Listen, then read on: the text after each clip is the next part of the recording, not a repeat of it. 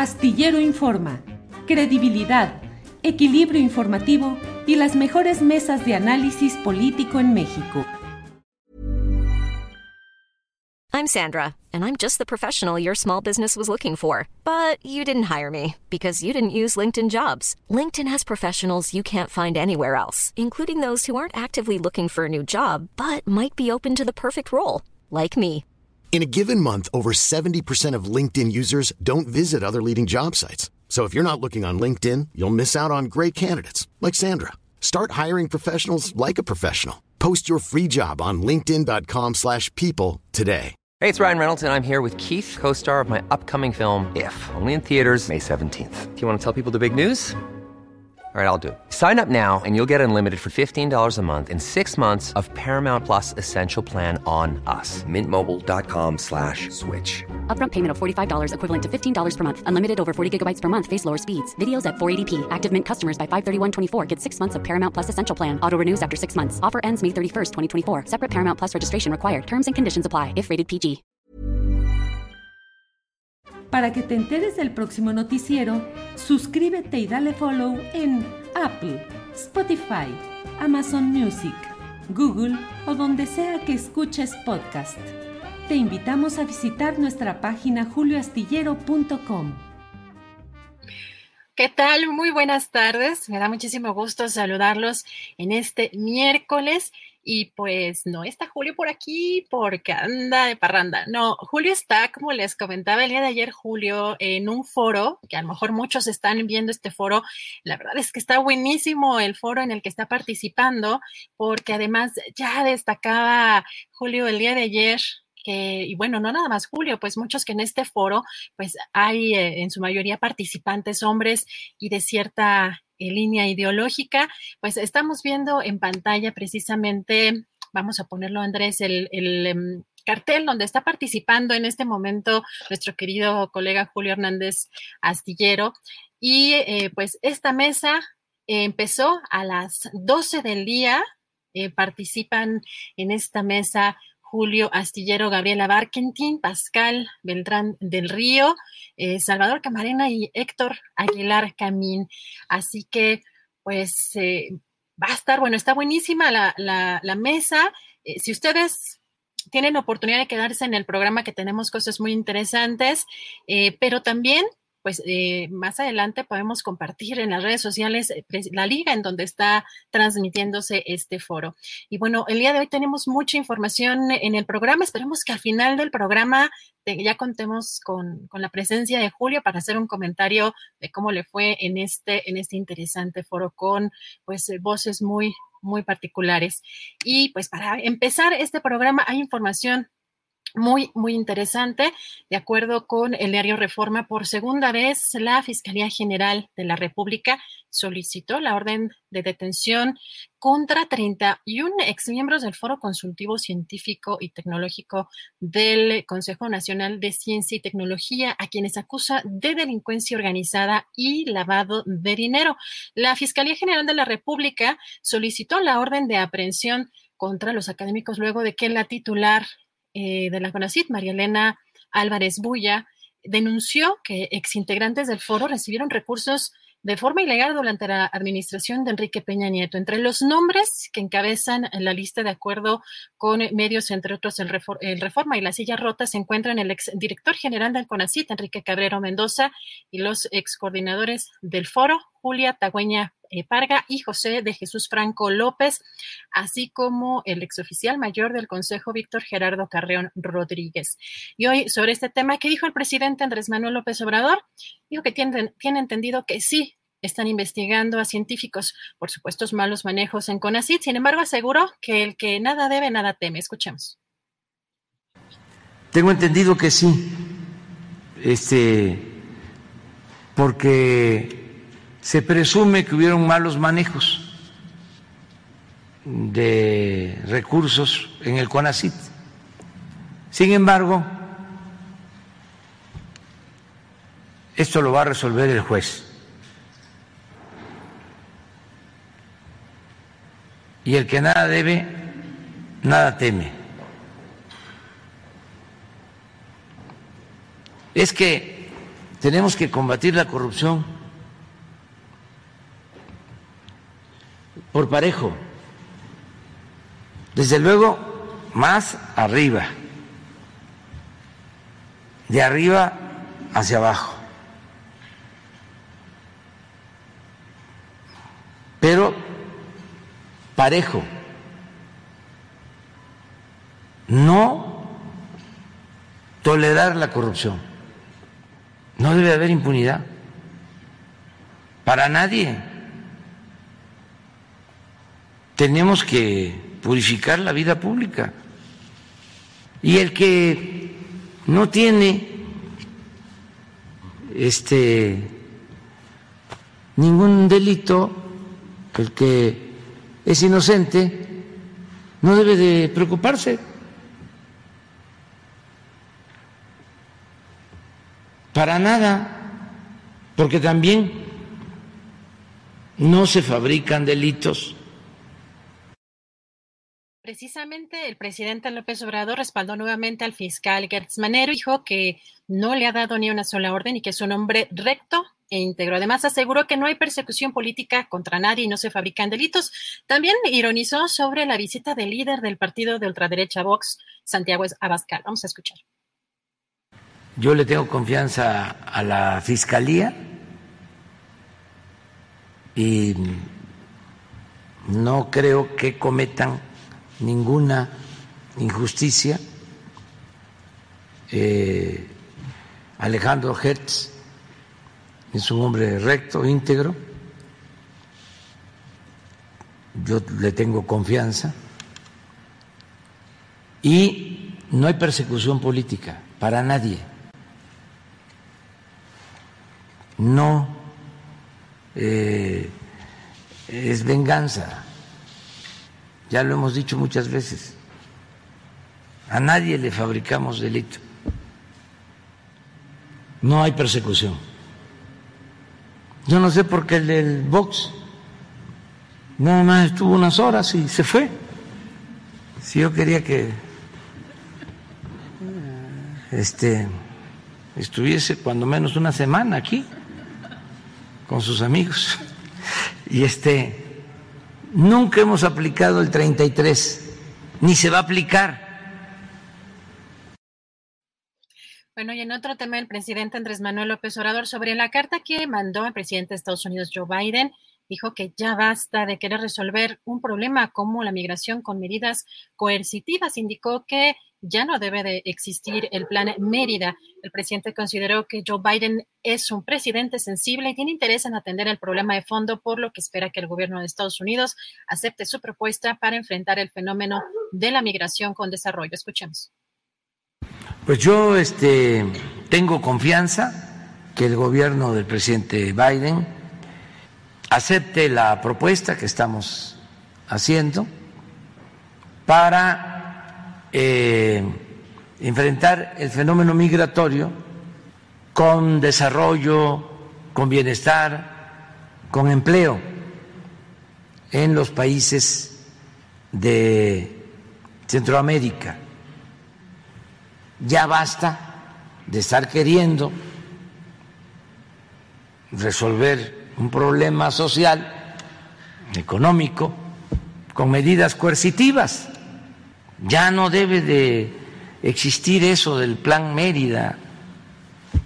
Nosotros no queremos helicópteros artillados. Lo que queremos es que la gente tenga recursos para sembrar, para cultivar sus tierras. Afortunadamente, yo veo que el presidente Biden pues es sensible y tiene eh, interés en atender el problema de fondo. Bueno, y sobre este caso eh, nombrado el Cuba Gate, que dio a conocer en una supuesta investigación el coordinador de los senadores del PAN, Julián Remendería, el eh, presidente nacional de Morena, Mario Delgado, dijo que Muchas capitalinas y muchos capitalinos están agradecidos por la atención de los médicos cubanos, pero que al senador Rementería le mandan instrucciones sus jefes de Vox y que incluso él pidió eh, que se pidieran disculpas por traer a lo peor de la derecha europea al Senado. Escuchemos. Hay muchos capitalinos y capitalinas que están agradecidos, agradecidas con la atención de los médicos eh, cubanos durante la emergencia, la pandemia del COVID-19. Lo que pasa es que a este señor Rentería le mandan instrucciones de, desde España, sus jefes de, de Vox, que yo desde el primer día que estuvieron aquí eh, denuncié y pedí que se diera una disculpa porque no se puede ofender al Senado mexicano de esa manera eh, por lo que representa en nuestro país traer a lo peor de la derecha europea, que hay que decirle a la gente quiénes son estos de Vox. Son racistas, son fascistas, son homofóbicos, son neonazis, son colonialistas. Y ahora pues la derecha mexicana ha decidido asociarse con ellos porque representan lo mismo. Bueno, más adelante vamos a analizar algunos de estos temas en la mesa de periodistas, así que no se la pierdan. Y sí, efectivamente, ya veo muchos están viendo la participación de Julio Astillero en este foro allá en Jalisco. Esperemos contar con su presencia al final para que nos cuente sus impresiones, cómo le fue. Eh, la verdad es que el primer tramo que pudimos ver estaba buenísimo. Y vamos a continuar con la información en el programa. Hay un tema que la verdad es que es muy doloroso. Eh, en, esta, en medio de esta guerra o en medio de esta situación de violencia que vive el país desde hace muchísimos años y pues eh, con, una, con un acento en algunos estados lamentablemente, conocimos el horror en Jalisco y es que ante la saturación de los servicios médicos eh, forenses, pues autoridades de la Fiscalía del Estado de Jalisco decidieron, y del Instituto también Jalisciense de Ciencias Forenses decidieron em, poner cientos de cuerpos eh, de personas fallecidas y no identificadas en contenedores frigoríficos, los llamados eh, tráileres de la muerte. ¿Qué ha sucedido con este caso? Y que la verdad, eh, pues, causa pues, una gran impresión y un gran dolor pues no nada más para los mexicanos, particularmente pues para las personas que están en la búsqueda de sus familiares. Yo tengo el gusto de saludar a Darwin Franco, periodista y coordinador general de Sonadoc Periodismo y Resistencia. Eh, Darwin, te agradezco muchísimo que nos tomes esta entrevista. Eh, la verdad es que recordamos este episodio o esta, esta etapa eh, pues, parece que pues, sigue o, o, continúa. Sin embargo, eh, pues, en tu investigación, ¿qué ha sucedido, Darwin, con, con este caso de los tráileres de la muerte? Hola Adriana, muy buenas tardes a ti, muy buenas tardes para el auditorio. En realidad para mí es un placer estar aquí con ustedes. Lo que ha sucedido es que eh, se están llevando a cabo, digamos, ya estos primeros resultados de las investigaciones, cinco investigaciones que se generaron eh, a partir, digamos, de estos hechos. Y la semana pasada eh, nos enteramos que eh, por lo menos tres funcionarios públicos vinculados, o algunos de ellos vinculados a estos, este deambular de, o, y el hacinamiento de por lo menos 322 personas fallecidas no identificadas dentro de dos contenedores frigoríficos, ya está teniendo, digamos, como algunos primeros avisos de justicia. La semana pasada, dos exfuncionarios del Instituto Jalisciense de Ciencias Forenses, por un lado Luis Octavio Cotero, quien era el director en ese entonces del instituto, y Eduardo Mota Fonseca, quien fungía como director, fueron, eh, digamos, vinculados a proceso por el delito de abuso de autoridad y a los cuales, digamos, eh, por lo menos se les impidió que durante un año pudieran salir del Estado y tienen que estar viendo cada 15 días a firmar en, cuanto se resuelve el proceso que podría, en caso de declarárseles totalmente culpables, vincularlos a de 1 a 5 años de prisión.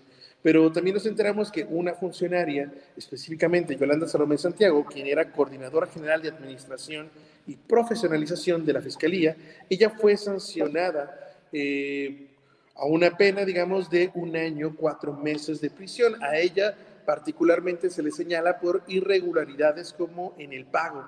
Eh, digamos, que se hizo por estos contenedores eh, frigoríficos.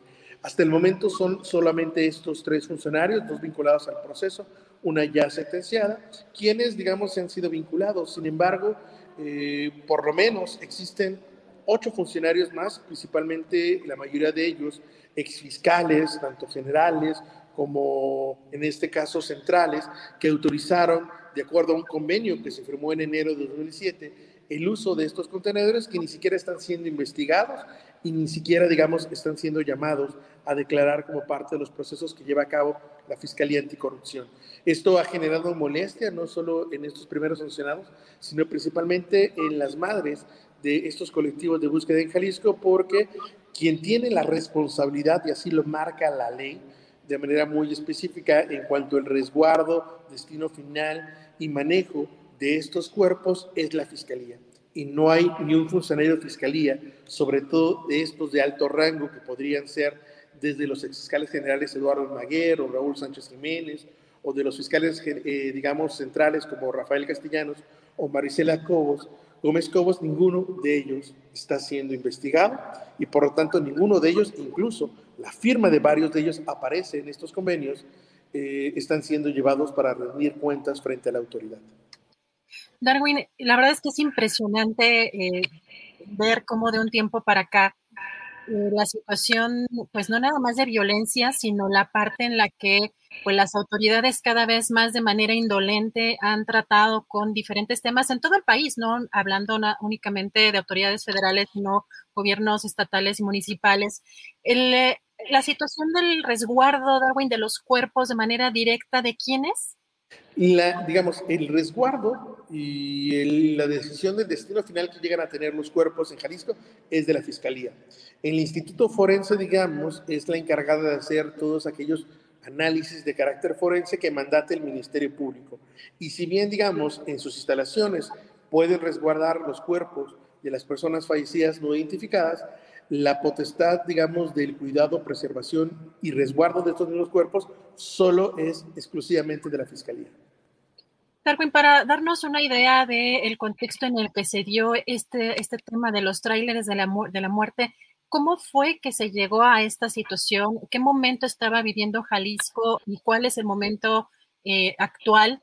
Eh, pues respecto obviamente a la violencia, porque si bien se entiende que eh, utilizaron estos tráileres porque no tenían ya capacidad para almacenar los cuerpos de la manera, digamos, correcta o adecuada, ¿qué estaba sucediendo en ese momento? que pues estaba el, el, ya fallecido eh, gobernador Aristóteles Sandoval. ¿Qué estaba pasando en ese momento, Darwin? En, en 2018 es marca, digamos, como un antes y un después en el caso de Jalisco, en la localización de fosas clandestinas. Es decir, a partir de 2018 a la fecha, en Jalisco se han localizado por lo menos el 45% de todas las fosas clandestinas que hemos registrado en la historia de la entidad.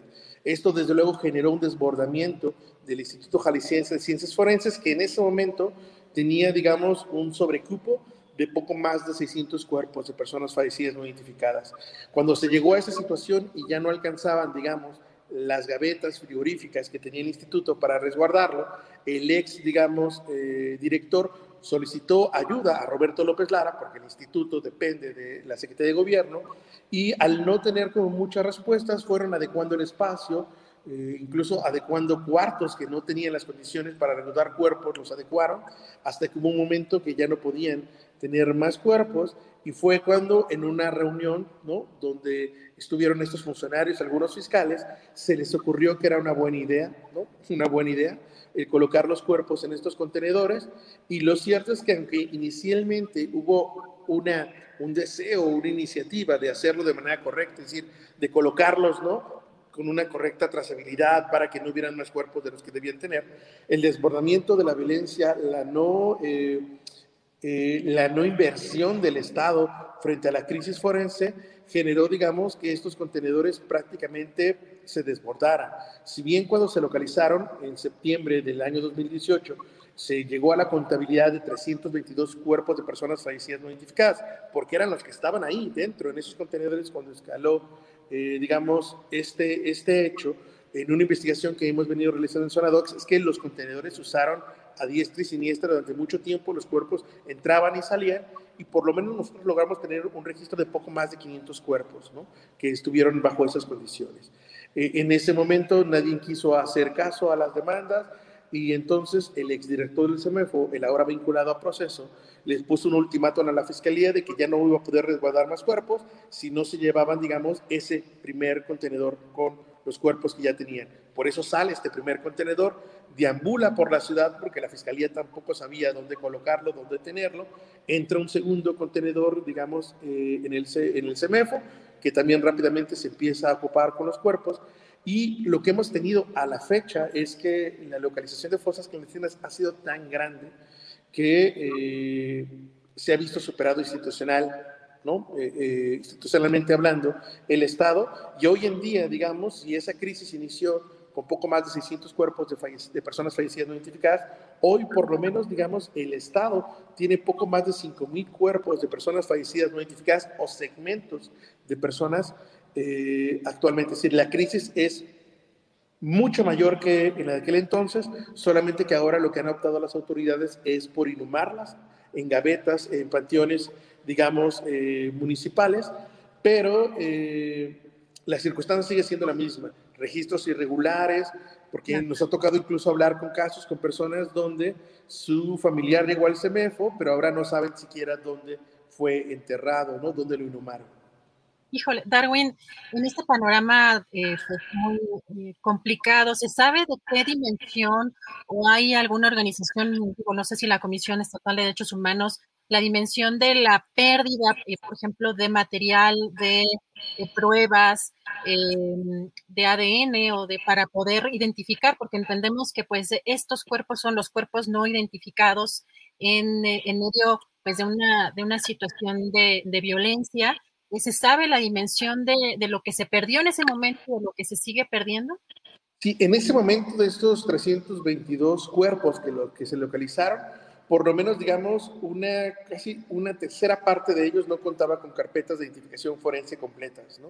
Más de la mitad ni siquiera contaba con análisis genéticos, lo cual después ya fue muy difícil hacerles estas pruebas porque eh, las personas estaban en estos contenedores que a veces tenían refrigeración, a veces no, y muchos de estos cuerpos terminaron por deshacerse por completo. ¿no? Entonces, en las familiares, por ejemplo, de los colectivos o la propia Comisión de Derechos Humanos o una organización como CEPAT han mencionado que por lo menos la mitad de estas personas difícilmente se les puede devolver su identidad por justo la irregularidad que existía en estos... Eh, proceso de identificación forense. Hay algunos que fueron identificados, pero la mayor parte, digamos, de estos tráileres pasaron a gavetas en panteones municipales y ahí se encuentran hasta la fecha. Darwin, pues me quedo eh, con esto que comentas, solamente pues medios mandos son los que tenían, digamos, señalados y que uno de los responsables que comentarías y también en tu reportaje que señalas en el caso, por ejemplo, del secretario de gobierno, eh, Roberto, el ex secretario de gobierno, Roberto Lara, Roberto López de Lara, no estaría en el momento en, el, en este panorama, ¿cierto? No está, digamos, siendo investigado cuando él fue, digamos, el que autorizó la llegada de estos trainers, porque él era el jefe inmediato, digamos, de, o a quien tenía cargo eh, lo que se podía o no se podía hacer dentro del Instituto Forense. Gracias, Darwin. Pues te agradezco muchísimo esta entrevista. Vamos a seguirle dando seguimiento. La verdad es que el, eh, la situación de pues, estos colectivos de madres, de familiares, de búsquedas de sus eh, familiares desaparecidos es desolador y en, muchos, en muchas regiones de la República, pero particularmente en Jalisco, donde, bueno, vimos esta situación muy lamentable. Y pues te agradezco muchísimo la entrevista, Darwin, estamos en contacto. Al contrario, Adrián, es un placer haber estado contigo. Muchas gracias. Gracias a Darwin Franco. La verdad es que es un, es un tema muy doloroso, pero les recomiendo mucho. A mí me gusta cómo firma Darwin eh, sus notas. Al final tiene eh, esta parte que me parece fundamental a la hora de hacer periodismo. Dice, me encanta hacer periodismo y contar con dignidad las historias de quienes confían en mi trabajo. Es una parte fundamental el tema, sobre todo del respeto a las víctimas y, y, estos casos que son muy dolorosos, pero que siguen sucediendo y pues vamos a darle seguimiento porque es un caso que en su momento pues causó mucho, pues mucho revuelo, mucho dolor, pero eh, sigue, sigue la impunidad en, estos casos. Y vamos a pasar a una siguiente entrevista. Ya tenemos por acá a nuestra siguiente eh, entrevistada.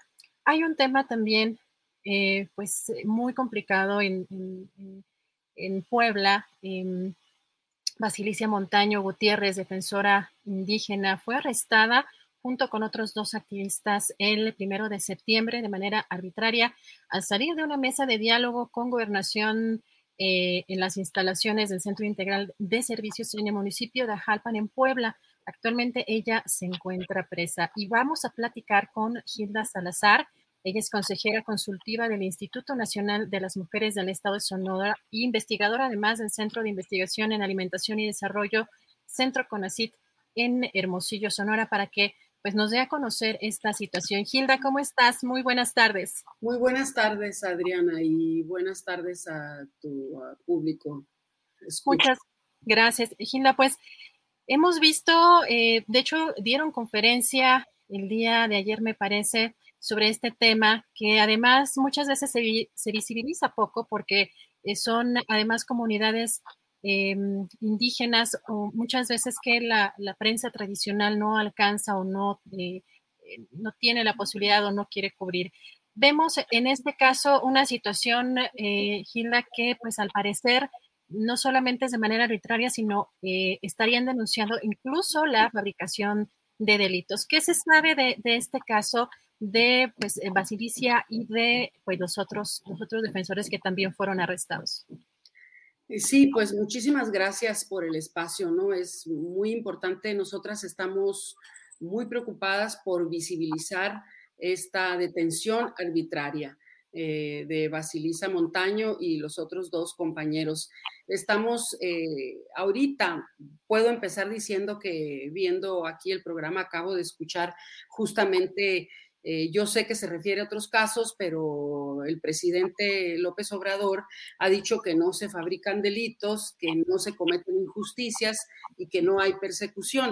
Y él debe referirse a determinados casos, pero no sucede así en todos los rincones del país. Eh, ¿Por qué digo esto? Y en este sentido, pues nosotras queremos aprovechar el espacio precisamente porque ya enviamos una carta eh, muy respetuosamente a nuestro presidente López Obrador, al secretario de, de Gobernación también y a la Fiscalía General para que atiendan este caso. Eh, ¿Qué sucede? Sucede que en esta mm, comunidad en la que Basilisa vive, que es originaria de ahí, eh, eh, hay conflictos muy viejos, como en muchas partes, en muchas otras partes del país, de casicazgos, ¿no? Eh, entonces, esta comunidad, que es una comunidad de, más bien es un territorio de 44 comunidades, en donde hay más de 7 mil habitantes, tienen muchos años eh, en resistencia y en lucha en contra de los casicazgos, casicazgos específicos de una familia celestina, Rosa Celestina, es, son casicazgos históricos. Entonces, eh, eh, esta situación se exacerbó ahora en las elecciones en relación al conflicto de la presidencia precisamente en Coyomeapan, que es el, municipio eh, de Tehuacán, ¿no? Eh, Puebla, eh, una comunidad en la Sierra Negra de Puebla. Entonces, nosotras decimos que esta detención de Basilisa, igual de sus compañeros, es una ah, detención totalmente arbitraria, es una violación a los derechos de expresión y nosotras, eh, eh, varias compañeras del Consejo Consultivo y del Consejo Social de las Mujeres, la consideramos una presa política del gobierno específicamente de Barbosa, del gobernador de Puebla. ¿Por qué? Porque como Basilisa me dijo al visitarla eh, en el Cerezo la semana pasada, eh, nosotros somos los que alzamos la voz de los que no la alzan o de los que callan. Ellos son, eh, eh, ella como mujer indígena y sus compañeros son las personas que han llegado a los grados de conciencia que les da la capacidad para ser líderes. Basilisa es una líder eh, nosotras la conocimos hace dos años en el Consejo Consultivo. Es una líder de un perfil eh, totalmente pacifista, es una mujer indígena. Precisamente esto es lo importante de que yo quiero resaltar aquí, ¿verdad? Es, es la única mujer indígena eh, realmente líder del integrante de los consejos social y consejo consultivo del Instituto Nacional de las Mujeres perdón que te interrumpa, para, para eh, digamos, especificar, o sea, ¿ustedes trabajan o han trabajado con ella? O sea, ustedes, digamos, que están hablando eh, porque conocen el trabajo de Basilisa.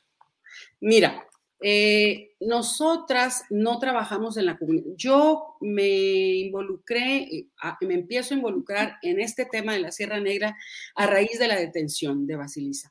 Nuestro último, nosotras como consejeras consultivas nos sorprendimos Claro que conocíamos su trabajo y la conocemos en el Consejo Consultivo. No es que trabajemos con ella en su liderazgo comunitario, pero nosotras compartíamos con ella eh, toda esto, esta experiencia, este, eh, este surgir de ella como líder. yo ahora en Tehuacán conocí a su hermano, conocí a su esposo, ellos son indígenas y siempre han estado en la Sierra Negra ese es su territorio y ahí viven, ¿no? Basilisa es una mujer indígena educada, ha llegado naturalmente a, la universidad, y entonces eh, eso le ha dado sus capacidades y tiene, es una, cuando te hablo de su liderazgo, es que ella tiene acusaciones de portación de arma, el, el gobernador Barbosa se ha referido a ellos como textual, delincuentes disfrazados de activistas, ¿no?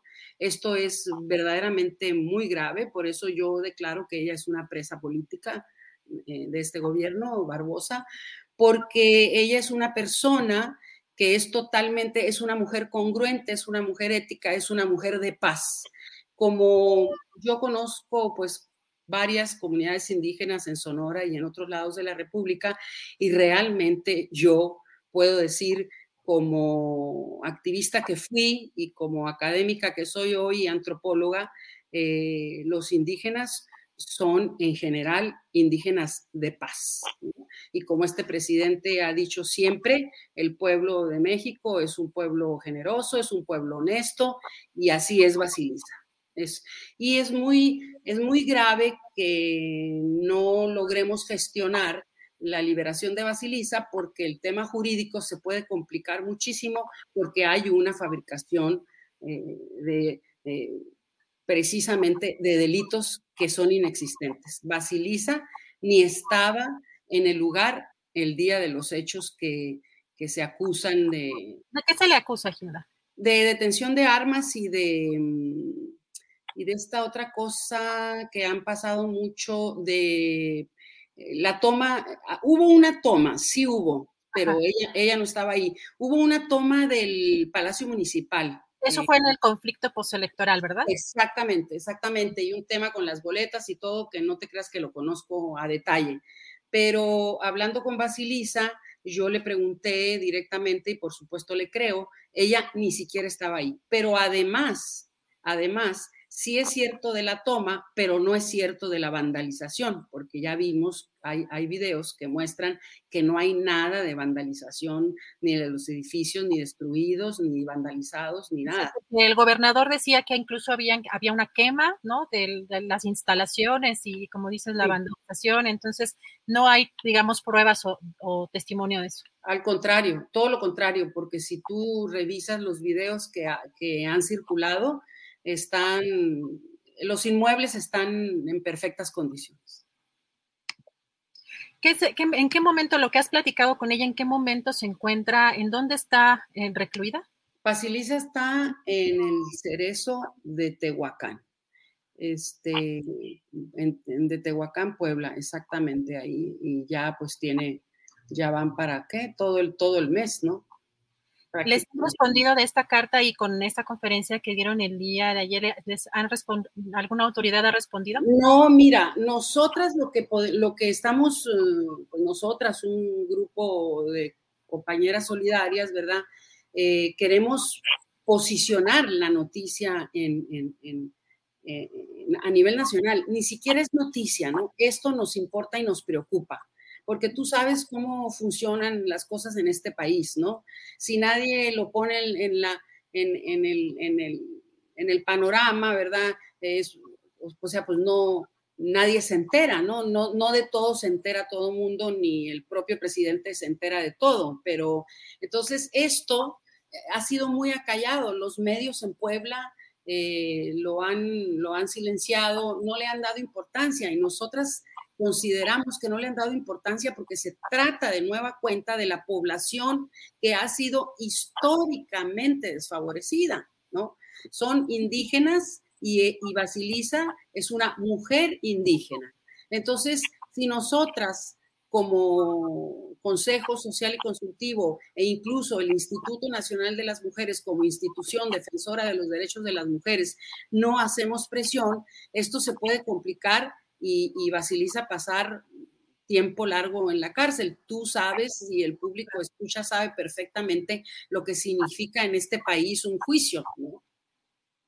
Así es. Gilda, pues te agradezco mucho esta pues, primera entrevista. Vamos a darle seguimiento a este tema, a ver si eh, las autoridades dan alguna respuesta. Llama la atención, Gilda, que eh, el gobernador Barbosa manado de las filas de Morena y pues en estos días también hemos visto y que, por ejemplo, algunas diputadas también del mismo partido están denunciando al gobernador del mismo partido que se encuentra fabricando delitos. Serían las, la diputada federal Inés Parra Juárez, una Exactamente, eso te lo iba, eso te iba a decir ahora que estuve yo allá. Inés eh, está involucrada porque ella es de esa zona, incluso ella está vinculada afectivamente, no con Basilisa, porque no la conocía, pero sí con el otro colega que está ahí y ella está involucrada, ¿no? Esperemos que se haga suficiente, pero nosotras estamos muy preocupadas porque tanto nosotras como Basilisa terminamos con el cargo honorario, se ha dicho de paso, del Consejo Consultivo. En noviembre terminamos. Entonces, imagínate, si ahorita siendo consejera y siendo integrante de la Junta de Gobierno del Instituto Nacional de las Mujeres, el asunto camina de manera muy lenta, no, no quiero pensar qué va a pasar en noviembre que ya estemos fuera como consejeras, ¿no? Entonces, por eso estamos en este momento preocupadas y muy, y muy ocupadas para que esto se sepa y se pueda, eh, eh, pueda interferir, intervenir eh, pues la Fiscalía o la Secretaría de Gobierno o a las autoridades que correspondan, ¿no? Para, para poder aclarar y acelerar. Porque, porque generalmente todos los actores sociales están con el tema de, de, ¿qué te digo?, del proceso jurídico. Nosotras estamos en el tema de la demanda eh, política y social. Basilisa y sus compañeros son presos políticos. Entonces tenemos que atender así el tema, porque si nos atendemos a, hacer el juicio y luego que la contraparte eh, argumente y demuestre que no es verdad y todo ese proceso, tú sabes que puede llevar años, como hay muchísima gente en este país injustamente en la cárcel. Eh, Basilisa y sus compañeros están totalmente injustamente, injustamente en la cárcel. Pues, Ginda, vamos a darle seguimiento. Te agradezco este primer acercamiento a este, a este importante tema. Y pues esperemos pronto a ver si podemos tener al, abogado, al defensor eh, o a quienes estén defendiendo tanto a Basilisa como a los otros activistas para ver eh, cómo va el proceso también en esa parte judicial. Por lo pronto, eh, nos quedamos con esta parte que denuncias, eh, Gilda, que pues serían presos políticos. Te agradezco mucho esta, esta entrevista, Gilda. Gracias, Adriana, y gracias al público. Buenas tardes. Buenas tardes, muchas gracias. Estos casos son importantes porque tienen poca resonancia en la mayoría de los medios y debido pues a que son comunidades muy alejadas que no tienen Em, como bien nos decía también en la propia Gilda, en muchos estados, en muchas comunidades, la prensa está completamente cooptada eh, o hay poca salida de algunos temas que son fundamentales. Y en este caso, pues la situación de los casicazgos, pues están provocando pues una posibilidad de presos políticos, particularmente en esta zona que ya nos comentaba de Encoyomeapan, Puebla. Vamos a seguir con más información. Vamos a darle, por supuesto, seguimiento a este tema. Les recuerdo además que, bueno, Julio estuvo, eh, o está todavía participando, porque creo que era una mesa de dos horas en este foro, los desafíos de la libertad de expresión hoy. Y pues veo que algunos comentarios de algunos que ya venían de por allá, de, eh, del foro, eh, dice que algunos ya venían, dice la intervención, dice Daniel Sarmiento, la intervención de don Julio excelente ante las posiciones de víctimas de los otros participantes. Ah, que ya terminó, están diciendo. Bueno, a ver si podemos contar con la impresión de Julio al final del programa y cómo le fue en este, en este foro. Vamos a continuar con más información. Por supuesto que hay temas muy relevantes.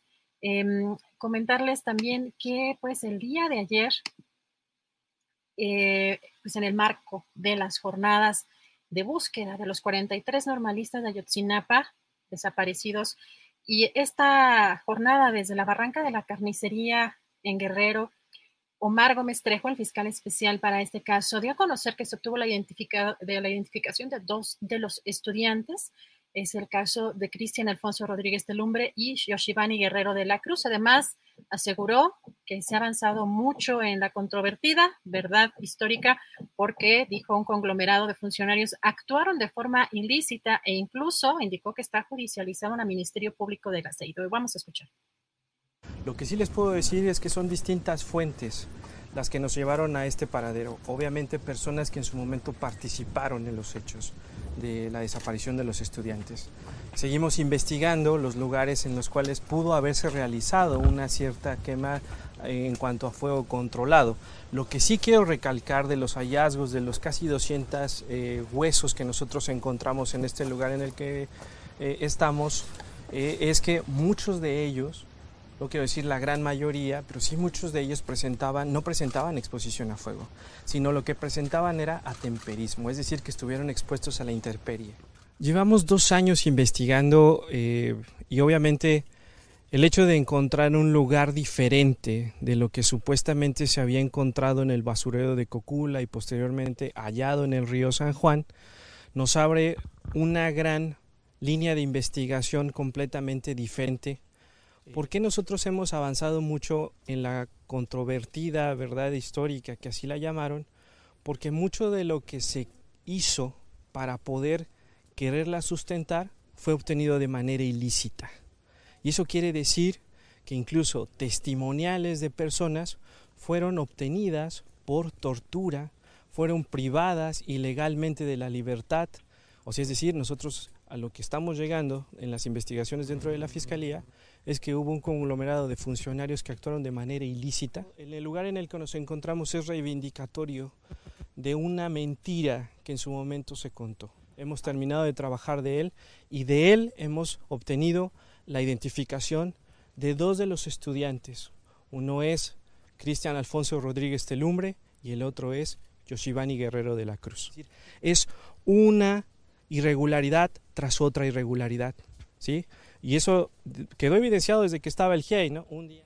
nosotros no estamos creando ninguna verdad histórica, Marcela. O sea, eh, o sea, lo que nosotros estamos haciendo son líneas de investigación. Y las líneas de investigación tienen una lógica y una secuencia. Y hay líneas de, investigación que se agotan o siguen, otras se cierran. Bueno, eh, tenemos judicializada ya una ministerio público que pertenece a Seido y tenemos como mucho conocimiento respecto a las líneas de investigación que conducen a estas instancias. Es decir, hay una investigación propia de la Fiscalía sobre la propia Fiscalía. Y los servicios periciales próximamente también estaremos judicializando actores que formaban parte de servicios periciales con los cuales también manipularon evidencias. Y ese es bueno, y tenemos más información por su parte el subsecretario Alejandro Encinas, pues él eh, aseguró que la información que se da a conocer por parte de la comisión está verificada plenamente, independientemente de las declaraciones de testigos, filtraciones a medios y rumores o pretensiones de descalificar el trabajo y reivindicar la ya fracasada verdad histórica. Escuchamos. Y por supuesto, siempre la información que se dé a conocer será la que hemos verificado plenamente, independientemente de las declaraciones de testigos, independientemente de las filtraciones a los medios independientemente de rumores o pretensiones de descalificar el trabajo que se está haciendo para reivindicar una ya fracasada verdad histórica y lo que estamos construyendo es un proceso para conocer qué pasó y dónde están los muchachos. Bueno, vamos a entrar ya con nuestro querido Rubén Luengas, a ver qué nos tiene. Híjole, qué gustazo, Rubén, ¿cómo estás? Muy buenas tardes. ¿Qué tal? ¿Cómo estás? Muy buenas tardes, qué gusto de verte. ¿Ahora estás conduciendo tú? Pues es que Julio se nos fue de pinta, pero no viste, estaba en un foro, en un foro muy interesante, a ver si Andrés nos pone otra vez el, para que me acuerde también yo del nombre, en un foro, este, este foro, los desafíos de la libertad de expresión hoy, pero pues con unos ponentes, eh, querido Rubén, muy particulares. Él estuvo en, em, con Salvador Camarena, con Gabriela Barkentin, con Pascal Beltrán del Río como moderador, eh, Héctor Aguilar Camín. Así que parece que ya terminó oh. este, este foro allá en Jalisco, Rubén, pero pues al rato a ver si nos cuenta qué tal le fue, pero lo que estuvimos viendo se puso intenso. Se puso intenso, pues, eh, híjole, lo voy a ver, lo voy a buscar con Mario Vargas Llosa, imagínate. con Mario Vargas Llosa, en serio, Mario Vargas Llosa, no Álvaro Vargas Llosa, Mario. Pues Álvaro está también, pero creo que en la en la es que Mario estaba en la ceremonia de inauguración y en la primera mesa a las 10 pensar en el periodismo estaba Álvaro Vargas Llosa. Qué barbaridad. Entrevisté a, Mario Vargas Llosa en 1990 en el Hotel del Pueblo, en Lima, Perú, cuando era candidato por el Fredemo a la presidencia del Perú. Ahí estaba Álvaro Vargas Llosa, pero en fin, eh, vamos a, ¿qué te parece si voy al tema, al tema que, que preparé el día de hoy, mi querida Adriana? Qué gusto de verte con tu sonrisa fresca aquí en este espacio. Eh, pues para no pasarme de los 15 minutos. Adelante. Eh, ya, ves que la Casa Blanca dijo a través de su vocera que el presidente de los Estados Unidos, Joe Biden, eh, reprobaba estas imágenes que tomó un fotógrafo de la agencia AFP, donde van a caballo la patrulla fronteriza y van con sus, no, no creo que eran látigos, eran las riendas o no sé qué eran, pero les estaban dando ahí a los haitianos y reprobó que eso no es eh, estadounidense, que eso no son los valores de los Estados Unidos. Eh, eso por un lado. Por otro lado, Adriana, eh, pues este, muchos mexicanos que se comportan como los Minutemen de los Estados Unidos, que se comportan como lo, peor del lado de la ultraderecha racista de los Estados Unidos con respecto a a las cosas que dicen ahora, y muchos que se dicen de izquierda, es lo que me llama muchísimo la atención. Muchos porque pues ahora el gobierno de López Obrador está frenando la, la migración y han incurrido en actos totalmente innecesarios y violatorios de los derechos humanos de los haitianos. Pero, ¿a qué me refiero con comparar con los de allá? He leído en redes sociales unos comentarios brutales de racismo eh, que revelan evidentemente el nivel el nivel de mucha gente que se dice de izquierda. Y el principal argumento para eh, declararse de izquierda en un momento dado, desde mi punto de vista, es la defensa de la dignidad de la vida humana y de los derechos humanos. Y un izquierdista verdaderamente izquierdista no puede de ninguna manera referirse a otros seres humanos por el color de su piel y así lo han hecho también aquí en México. No nos hagamos tontos, vivimos en un país donde hay un gran racismo todavía. Bueno, voy a dar algunos datos, mi querida Adriana, sobre el tema de Haití. Haití, primero que nada, digo, primero que nada desde lo que he preparado, pero no significa, hay una gran historia tremenda. Y Haití no es un país pobre. Haití es un país intencionalmente empobrecido intencionalmente empobrecido. Y ciertamente México no tiene que pagar los platos rotos de esta situación. México ciertamente no tiene la capacidad de absorber y de integrar haitianos, a centroamericanos, africanos y todos los que están llegando. Tenemos estos allá en este Coahuila, en frontera con Texas, viviendo un verdadero drama, engañados o no, cuando dice Marcelo Ebrar, sí los recibimos, pero siempre y cuando respeten las leyes, etcétera. Eh, todo eso es epidérmico, es por la periferia. No vamos al grano del asunto. El primero que se tiene que hacer responsable es Estados Unidos de Norteamérica. El primero, pero no el único. Haití está ubicado en el centro del Caribe, en la ruta marítima hacia Venezuela y no podemos dejar de observar ni de decir que es el país más próximo a Cuba. este elemento geográfico de la ruta marítima hacia Venezuela y el país más próximo a Cuba, en el contexto, Adriana, de la doctrina Monroe, que siempre seguirá viendo a América Latina como su patio trasero, el Caribe es uno de los primeros patios. El Caribe es un patio muy importante para los Estados Unidos de Norteamérica. Punto número dos. Tratan de presentar a Haití como un país ingobernable. Haití como un país menor de edad que no puede manejarse solo sin un padre que lo tutele. Los lugares comunes de todos estos años para justificar la militarización, la sucesión de gobiernos corruptos, el hambre y la miseria como si fueran males naturales de la sociedad atrasada, el país más pobre de América Latina, como del mundo lo quieren presentar también. País no es un país pobre, es un país intencionalmente empobrecido. Recientemente cobró nuevamente eh, eh, espacio en las noticias por el asesinato de Jovenel Moise, el presidente este que fue asesinado allá en Puerto Príncipe. Bueno, en este contexto rápidamente les digo que el oficialismo haitiano ha sido sostenido. Ese oficialismo corrupto, dictatorial, eh, de golpes de Estado, de apoyar a unos presidentes y a otros, ha sido sostenido por Estados Unidos de Norteamérica, por la Organización de Estados Americanos y por la misión local de la Organización de las Naciones Unidas. ¿Cuál es la radiografía de ese oficialismo haitiano? Es un oficialismo integrado por una oligarquía apoyada en la violencia policial y paramilitar, donde aumenta la riqueza de una minoría en detrimento de una mayoría. Tenemos desde la invasión militar del 2015 de los Estados Unidos en Haití todo este devenir pasando por aquellas dictaduras criminales de los Duvalier. En Haití se ha tratado siempre, Adriana, de silenciar al pueblo y a los potenciales opositores, tal como lo hicieron estos hombres que estoy citando, François y Jean-Claude Duvalier, y el recientemente asesinado, este Jovenel eh, Moise, cuyos años de gobierno se caracterizaron por masacres perpetradas en Puerto Príncipe.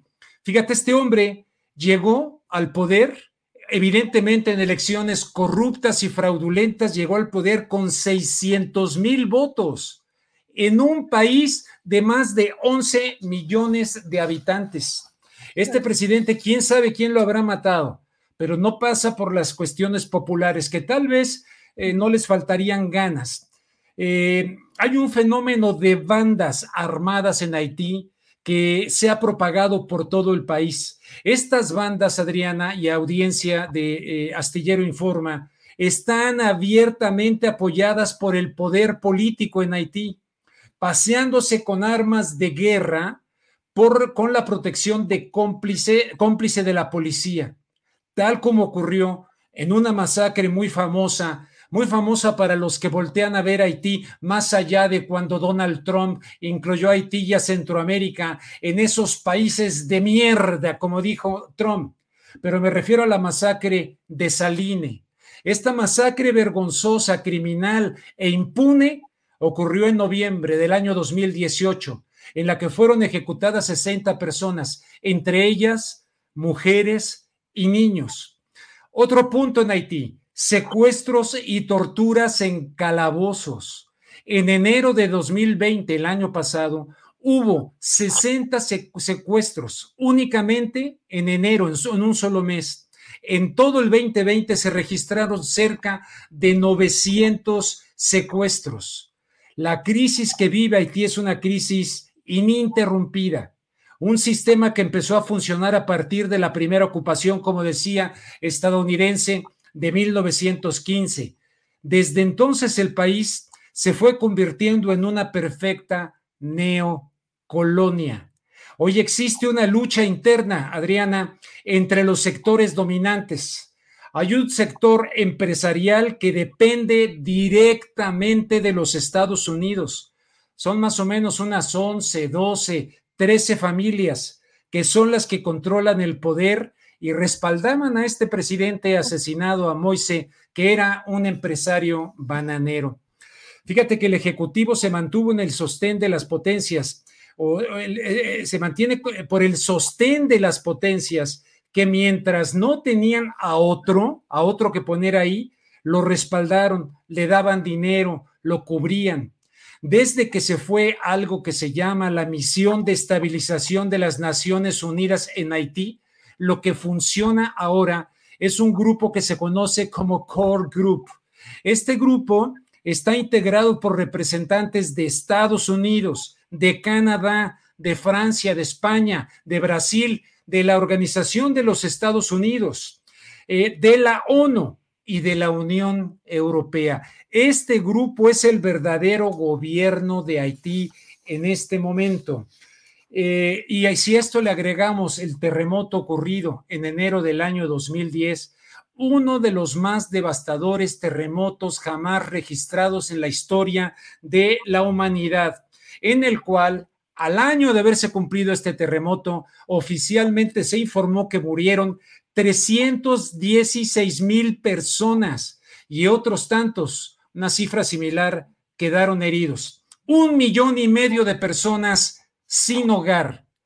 Con estos datos, que son pocos, estoy reduciendo muchísimo el tema para no pasarme de los 15 minutos. Con estos datos, Adriana, ver esta represión tanto en territorio mexicano, por encargo de los Estados Unidos a México, primero por Donald Trump y ahora por Joe Biden, por, el, por la donación de vacunas a México y desarrollar esta tarea vergonzosa. Y estos otros que han llegado al norte de México y que han sido eh, deportados y que han sido tratados y ahora la hipocresía de la Casa Blanca construida por esclavos negros. Ay, esto no es estadounidense. Tampoco es estadounidense las guerras, tampoco es estadounidense las torturas de Abu Raif, tampoco es estadounidense la guerra de Vietnam, tampoco es estadounidense las invasiones en Panamá, en Granada, el derrocamiento de Jacobo Arbenz, tampoco es estadounidense el derrocamiento en Honduras de Mel Zelaya, tampoco es estadounidense un etcétera, etcétera, etcétera, etcétera.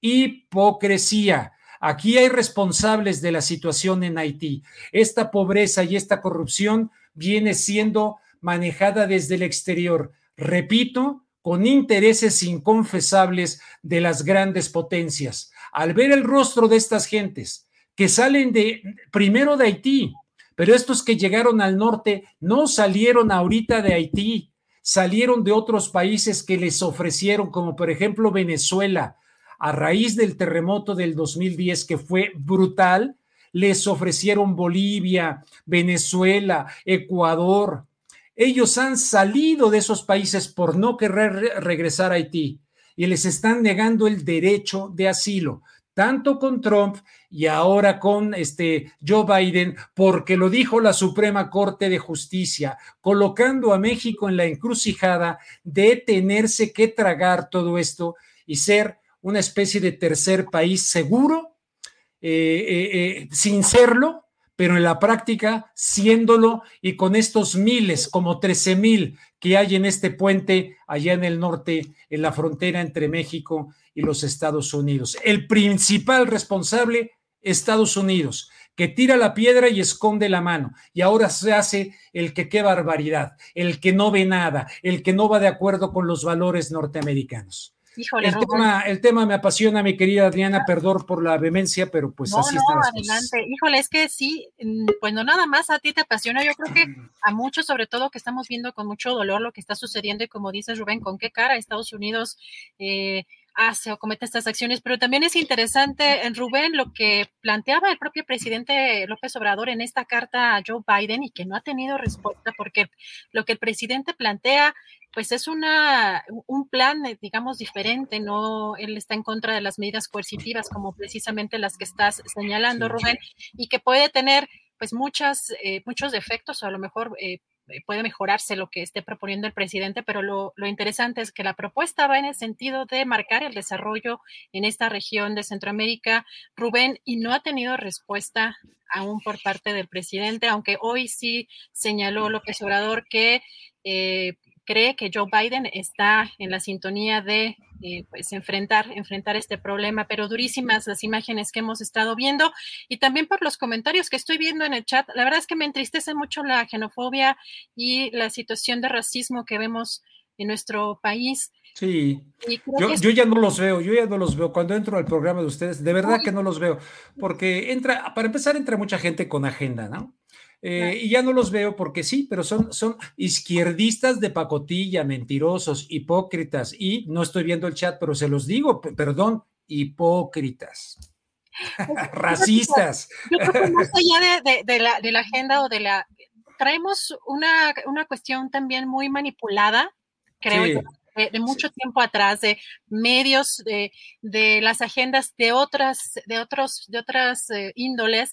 Y creo que lo que tú mencionas, Rubén, es importante porque nos traslada eh, a un panorama para buscar ser más empáticos, una situación de violencia extrema, de corrupción, de pobreza, de un país. Estamos nosotros en una burbujita, muchos de nosotros, em, clase medieros o en una situación, digamos, bastante eh, cómoda, en, sobre todo en algunas ciudades, y de pronto ver eh, que llega mucha gente en estas condiciones, nos hace muy fácil denostar a los migrantes. La verdad es que es muy doloroso tanto lo que estamos viendo, Rubén, como lo que de pronto vemos las respuestas de muchas personas. Entendemos la situación, por ejemplo, en Chiapas, en Tapachula, las, la plaza, por ejemplo, principal atiborrada y por supuesto que impacta y pues también tiene una consecuencia eh, pues eh, social en, en la zona. Sin embargo, es un problema muy grande y que tenemos que tener eh, un análisis con una mayor profundidad. Así que yo te agradezco. Este fíjate además lo que te digo, o sea, Estoy diciendo, México no tiene que ser el responsable de absorber aquello. México no forma parte de este grupo que domina Haití. México no ha invadido a Haití. Estoy, pero México también, si el presidente fuera congruente, aunque no les guste a los izquierdistas de pacotilla que se metan aquí, aunque no les guste, yo, yo voté por el presidente que entrevisté, el que escribió Oye Trump, por ese presidente. Y, yo, yo, podría estar viviendo en Estados Unidos, soy ciudadano de los Estados Unidos, me hice la doble nacionalidad, puedo ir y venir y tal. Sin embargo, estoy aquí por convicción propia, después de aquellos años de estar allá y desde allá apoyando a los inmigrantes, apoyando y, y enfrentando a la ultraderecha del Partido Republicano y defendiendo la dignidad del inmigrante Nunca me imaginé que en México lo tendría que hacer igual y con gente que se dice de izquierda. Por eso, no creas que los estoy insultando. Como dice el presidente, los estoy describiendo. A mí el presidente, en todas las entrevistas que me dio, varias, cuando era candidato, nunca habló de esto, nunca habló de esto, nunca habló de esta manera, hablaba de otra manera de los inmigrantes. En Los Ángeles, California, cuando ni Univisión lo peló, que fui el único medio que lo fui a entrevistar ahí en, el, la alcaldía de Los Ángeles. Ahí hablamos, hizo un discurso fregón el presidente.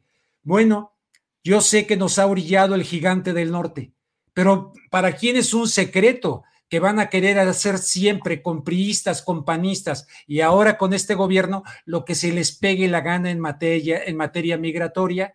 Tendremos dignidad para ver más hacia el sur, con los países que se fajen los pantalones, como Hugo Chávez Frías, que se fagó los pantalones cuando les dijo, sí coopero en contra del terrorismo, pero no así, y enseñando personas torturadas y personas, tal vez eh, hay ideas muy raras sobre la salud de Chávez, correcto, pero somos hombres o no somos hombres, y en México pasamos de castrados a machos, pero sin pasar por hombres. Rubén, pues te agradezco muchísimo que hayas puesto sobre la mesa este tema que es eh, fundamental y pues nos vemos el próximo miércoles y te vemos hoy, hoy en la noche, a las nueve de la noche en la octava. Te agradezco y te ves muy bien, además de guapa, inteligente y una linda sonrisa que agradecemos porque vivimos tiempos de oscuridad, aunque hay muchos tontos que no lo entienden. Muchas gracias, Rubén. Un fuerte abrazo. Gracias. abrazo. Gracias a Rubén Luengas. No se pierdan a Rubén Luengas hoy en, la hoy en la noche, a las nueve de la noche. Y vamos a entrar con nuestra mesa de los superperiodistas. Yo estoy muy contenta de recibir a Juan Becerra Costa, a Arturo Cano y Alberto Nájar. Y pues, a ver, cuéntenme, no sé si alguien de ustedes anduvo viendo pendiente del foro que, en el que participó Julio, que parece que se puso bueno. A ver si hasta este, el final Julio nos platica cómo, cómo le fue o la impresión que tuvo al participar en un foro muy particular. ¿Cómo estás, Juan? Muy buenas tardes.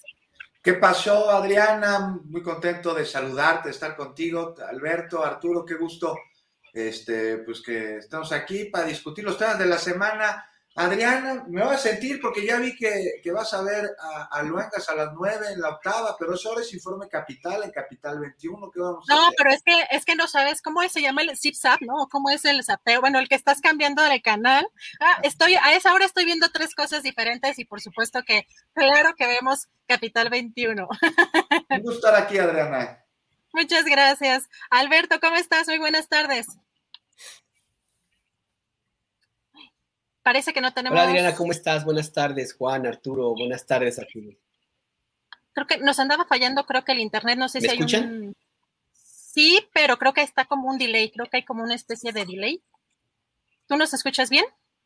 A ver, me voy a conectar de otra, de otra, sí los escucho, pero me conecto de otra forma, un segundito. Sí, muy bien, perfecto. Mientras, saludo con mucho gusto a Arturo Cano. ¿Cómo estás, Arturo? Muy buenas tardes, Adriana, eh, Juan, Alberto. Pues yo estoy muy tranquilo, desde hace un rato estoy respirando eh, apacible después de ver la mesa en este foro de la libertad de expresión, eh, eh, cuya figura central es el, escritor Mario Vargas Llosa, porque al ver la mesa en la que participó Julio, confieso que vi unos trozos solamente, pero, pero me deja una gran tranquilidad porque periodistas e intelectuales presentes en esa mesa que, eh, que han firmado documentos hablando de una deriva autoritaria, eh, alentando esa narrativa que, eh, que habla de, de ataques a la libertad de expresión, de falta de libertad de expresión durante este régimen, pues resulta que están muy tranquilos y que dicen que no hay tal falta de libertad de expresión, sino si acaso solamente alguna intimidación de por parte del gobierno como la que se vivió en, en otras ocasiones. Entonces, pues eso nos, nos, debería dar mucha tranquilidad a todos.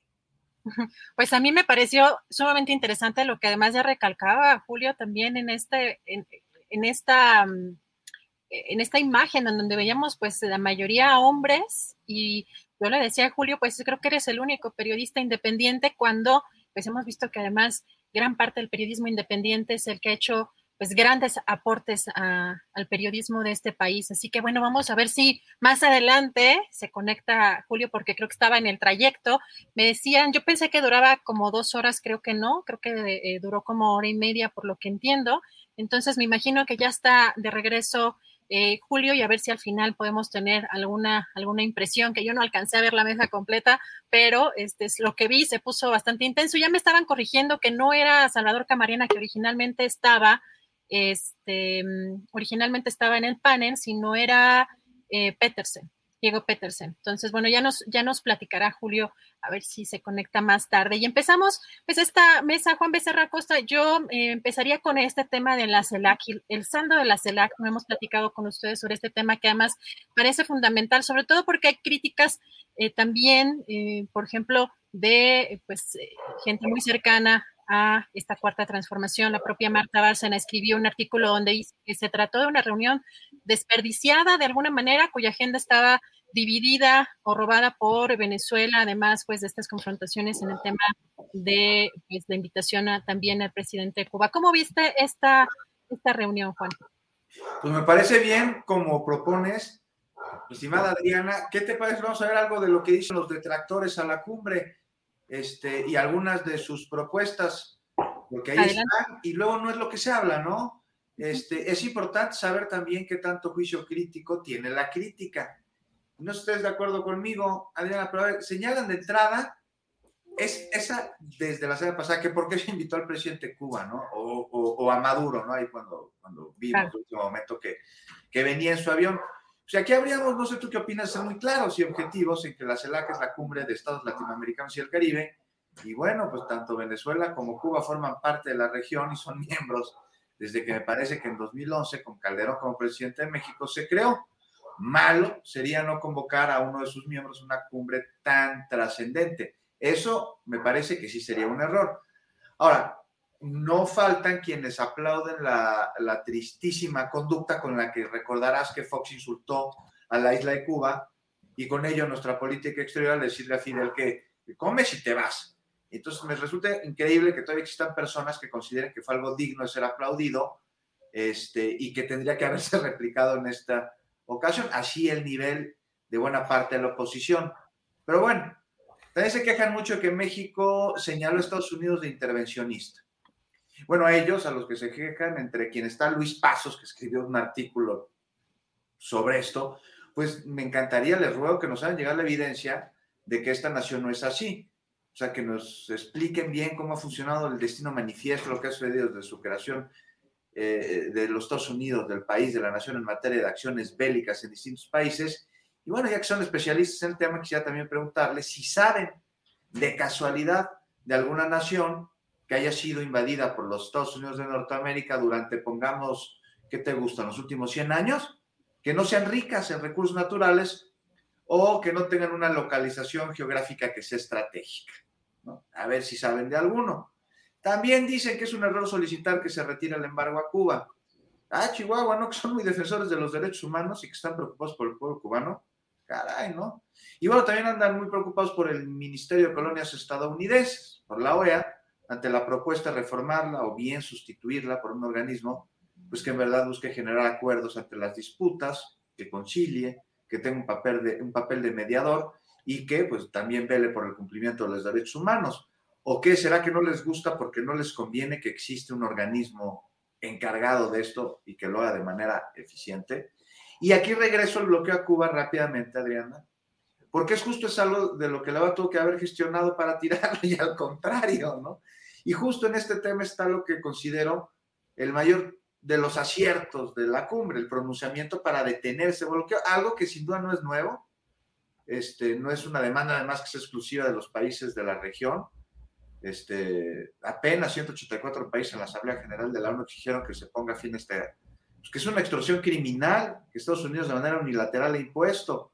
Es con la se, se ve con todo y las diferencias y hasta uno que otro exabrupto, pues una búsqueda que me parece auténtica de solidaridad regional, que ahora la podemos ver reducida en la firma de una serie de compromisos.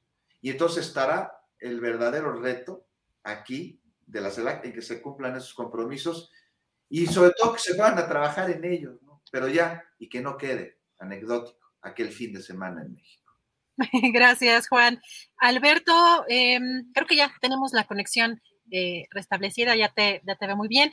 Eh, pues parece que el expresidente Vicente Fox quería un come si te das dos, además. Eh, ¿Cómo viste tú esta, esta, mm, este evento? ¿Qué beneficios le, le, trae a México? ¿Se consolida el liderazgo del presidente pues en, en, en este evento? ¿Cómo, ¿Cómo lo viste, Alberto?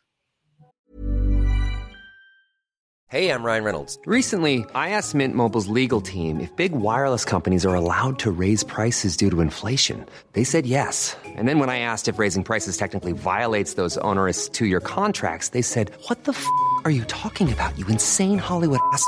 So to recap, we're cutting the price of Mint Unlimited from $30 a month to just $15 a month. Give it a try at mintmobile.com slash switch. $45 up front for three months plus taxes and fees. Promoting for new customers for limited time. Unlimited more than 40 gigabytes per month. Slows. Full terms at mintmobile.com. Hey, it's Ryan Reynolds, and I'm here with Keith, co-star of my upcoming film, If, only in theaters May 17th. Do you want to tell people the big news? All right, I'll do it. Sign up now and you'll get unlimited for $15 a month in six months of Paramount Plus Essential Plan on us. Mintmobile.com slash switch. Upfront payment of $45 equivalent to $15 per month. Unlimited over 40 gigabytes per month. Face lower speeds. Videos at 480p. Active Mint customers by 531.24 get six months of Paramount Plus Essential Plan. Auto renews after six months. Offer ends May 31st, 2024. Separate Paramount Plus registration required. Terms and conditions apply if rated PG. Mira, pues Vicente Fox este, quiere muchas cosas. Yo creo que lo que debería anhelar, lo que debería querer con toda su alma es estabilidad emocional y salud mental de entrada. Este, que creo que, le sería bastante útil al expresidente. Pero en lo, y bueno, también un poquito, un poquitito de, tranquilidad para aquellos que han estado cuestionando la cumbre. Me refiero, por ejemplo, al ex canciller Jorge Castañeda, que escribió un artículo para decir que fue un fracaso porque no, no se pudo formular una propuesta para, para hacer a un lado a la, a la OEA y para, y para tratar de sustituirla por otro, otro organismo, pues eso no estaba realmente en la agenda y solamente, eh, y, me extraña mucho de Jorge Castañeda, que se dice que es muy avesado en términos de la diplomacia eh, mexicana, pues que se haya querido el cuento de que efectivamente pues eso podía ser posible, pues es, un poco complicado tener, eh, llegar a un consenso de esa naturaleza cuando tienes países que son muy afines a Estados Unidos. También habla de un fracaso por la falta de convocatoria. Bueno, pues yo he visto otras cumbres convocadas eh, eh, también en otros gobiernos que no han tenido esta, eh, este nivel de, convocatoria. Más allá de eso, yo sí creo que es un resultado positivo para la presencia del presidente López Obrador en América Latina, consolida esa parte del proyecto que empezó a caminar desde hace ya algún tiempecito, en el sentido de mirar hacia el sur y tratar de separarse un poco hacia la, la atención completa hacia los intereses de Estados Unidos. Es imposible separarse, por supuesto, pero por lo menos, por lo menos sí recuperar un poco aquello que se extravió a partir de 1994 con la entrada en vigor del Tratado de Libre Comercio de América del Norte. Y me parece también positivo porque de una u otra forma se empieza como a consolidar una especie de bloque de países progresistas que le tendrán que servir a un contrapeso contra, hacia, hacia otros otros países, eh, no solamente en el continente, sino también, sobre todo Estados Unidos, eh, en el sentido de, tratar de establecer políticas diferentes en temas que me parece a mí que son los importantes. Uno de ellos es el de las vacunas. Eh, hay que recordar, recordar que hay países de América Latina que no tienen suficientes dosis y que tienen un nivel de inmunización muy bajo. Y hay países de primer, llamado primer mundo donde pues las vacunas están ya casi a punto de, caducar, como se mencionaba hace, hace algunos días. Entonces, a mí me parece que el hecho de que se hayan tomado acuerdos en ese sentido es ya de suyo positivo eh, y consolida así, por supuesto, una presencia importante de México. No sé si en los tiempos de aquellos de los años 80, en que se le consideraba el hermano mayor, pero sí por lo menos eh, un apuntalamiento distinto al que llegó a tener en los tiempos de este inefable personaje llamado Felipe Calderón, de este frívolo, el payaso de las cachetadas Vicente Fox, y que estaba totalmente extraviado en, esa, en otro tipo de frivolidad con Enrique Peña Nieto. Hacía mucho que era necesario restablecer esta presencia diplomática de México porque es un país importante. América Latina no se puede entender sin México y es bueno que ahora se tome conciencia de eso y pues se camine en esa ruta, Adriana. Gracias, Alberto. Eh, Arturo, ¿tú cómo viste esta reunión? Eh, realmente el presidente López Obrador consolida un liderazgo regional. Como menciona Alberto, también entre los convenios está el articular una red regional para la adquisición de eh, o abastecimiento de vacunas o la compra de vacunas. ¿Cómo viste? Evidentemente se esperaba, ¿no? Se esperaba y ya se había anunciado incluso también por parte del canciller Marcelo Ebrard, eh, pues una posible eh, eh, salida o alternativa a la OEA. ¿Cómo, cómo viste tú esta reunión, Arturo? Pues evidentemente no, no fue posible que se consiguieran los, los grandes logros que se anunciaron o se perfilaron con esta reunión. entre, entre otras cosas, porque el conjunto de los países asistentes pues estaban en, la lógica de tomar acuerdos que tienen que ver con materias como la salud, que es muy importante, no es, no es poca cosa que se haya logrado eso, no es poca cosa también que se haya utilizado ese espacio para un mensaje de la República Popular China, que tiene cada vez más presencia en nuestra región. Pero, pero creo que habría que ser muy mesurados en el, en el balance de, esta reunión porque no podemos hablar ya de la consolidación de un liderazgo latinoamericano por parte de México, aunque se vayan perfilando esas líneas, entre otras cosas por algo que ayer apuntaba el profesor José Blanco en un artículo publicado en La Jornada, que era, eh, mientras no, eh, mientras Estados Unidos no esté dispuesto a escuchar a los países de América Latina y el Caribe como naciones soberanas, pues será muy difícil eh, caminar eh, en, esa, en esa dirección. Existe, desde mi punto de vista, en estas reuniones como de la CELAC y en otras acciones y declaraciones del gobierno mexicano, un afán de de llevar a Estados Unidos a una negociación en los temas que son de la, de la agenda binacional y de la agenda multilateral con, con América Latina, este, pero mucha, con muchas resistencias de Estados Unidos eh, como prueba que no haya el, hecho de que el presidente Biden no haya respondido la carta. En esta compleja y difícil relación que tenemos con Estados Unidos, mientras se dan estos discursos que buscan eh, alzar la bandera de la soberanía latinoamericana, etcétera, vemos otros hechos de este, de este mismo gobierno que, que tienen que atender la realidad geopolítica de nuestra vecindad con Estados Unidos. Y enumero rápidamente los que tenemos a la vista. Ahí está la, la política migratoria de, de contención de, de, este río humano que, que viene desde países tan lejanos como Chile o Brasil, ahora de los haitianos, en otros momentos de las caravanas centroamericanas. Eh, y pues hay una colaboración explícita, reconocida eh, eh, y además evidente que, vemos todos los días del gobierno mexicano con una política regional de Estados Unidos. el día de ayer se publica en el diario oficial un acuerdo del presidente para permitir la participación en territorio nacional de elementos del ejército de Estados Unidos. Le llaman un intercambio de paracaidistas. Y la próxima semana va a haber un eh, un eh, seminario virtual dirigido a, sindicalistas, eh, donde funcionarios del Departamento de Estado y del Departamento de Trabajo de Estados Unidos van a explicar a los mexicanos cuál es el papel de su país en la implementación de la reforma laboral en México. Es decir, que mientras se dan estos planteamientos de de respeto de, a, la soberanía, también corre un carril de la, lo que podríamos llamar la realpolitik, la, la política real, en el que siguen estos convenios de, de colaboración y de trabajo conjunto con Estados Unidos. Gracias, Arturo. Pues eh, vamos a cambiar ahora de tema. ¿Qué les parece si, bueno, retomando un poco la visita de Santiago Abascal, el líder del partido ultraderecha Vox, y que fue invitado por el coordinador de los senadores del PAN, Julián Rementería, y quien ahora, en el día, eh, el día lunes, salió una aparente investigación, ahora eh, retomando o haciendo el papel de investigadores en, el Partido Acción Nacional, que interesante que sea el propio coordinador de, los senadores del PAN, Julián Rementería, quien dé a conocer esta investigación, que además señalan que les llevó seis meses en, desarrollar esta investigación en la que supuestamente a través de algunas eh, solicitudes, eh, en algunas investigaciones que hicieron con algunas dependencias, no encontraron la, eh, o no acreditaron la... que los médicos cubanos estuvieran titulados, ¿no?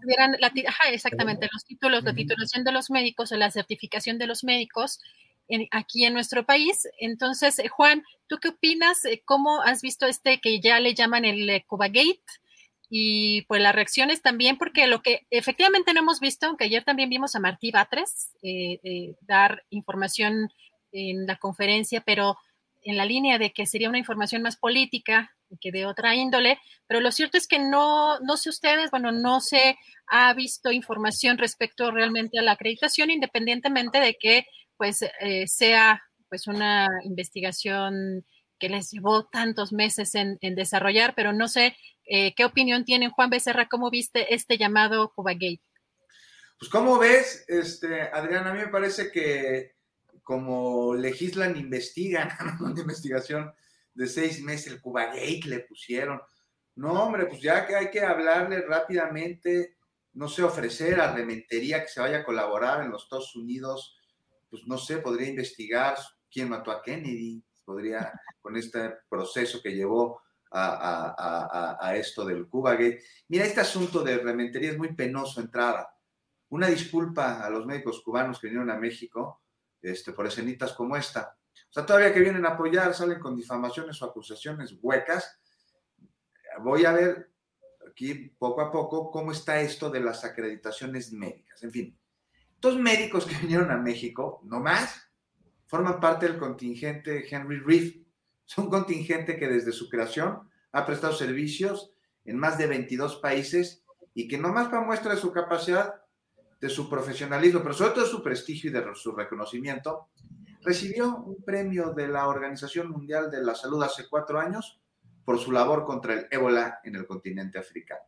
O sea, una investigación de seis meses, dijo Rementería, que, que le llevó a descubrir que a los médicos se les pagó, hazme el favor, y que incluso se les dio hospedaje, se les dio comida, en lo que él llama un fraude orquestado por el gobierno de México y de Cuba. Pues, ¿Qué se esperaba? Por supuesto que se les pagó. Sea, fue muy clara la jefe de gobierno, la doctora Sheinbaum, eh, en ese sentido. O sea, no hay nada que esconder. Se les pagó a los médicos igual que se les paga a los médicos mexicanos. Eso por, por lo de la lana que se les dio. Es una lástima la falta de conocimiento y de cultura general de algunos de nuestros legisladores, pero sobre todo el sentido común.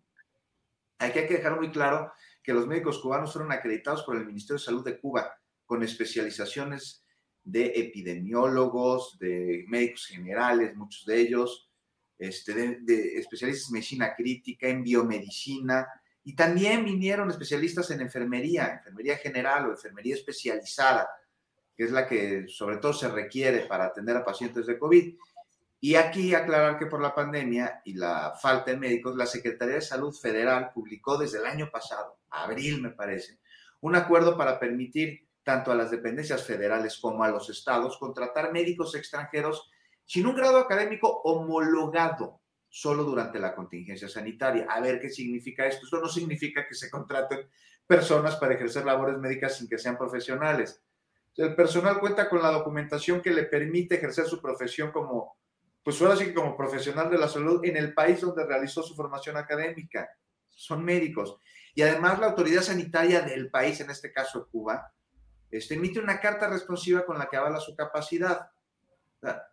Y ya se habla, es una cortina de humo, lo de Vox, no creo que sea una cortina de humo, Adriana, para tapar su desafortunada reunión con Vox, porque es una cortina de humo justo tapa, no deja ver y con estas tristes declaraciones, con esta pseudo investigación cuyas conclusiones son puras suposiciones de alguien que le gusta creer sus fantasías, pues se acentúa, se exacerba, se confirma lo que sucede en el PAN, que es un partido sin cabeza, no tiene dirección, no tiene cuadros.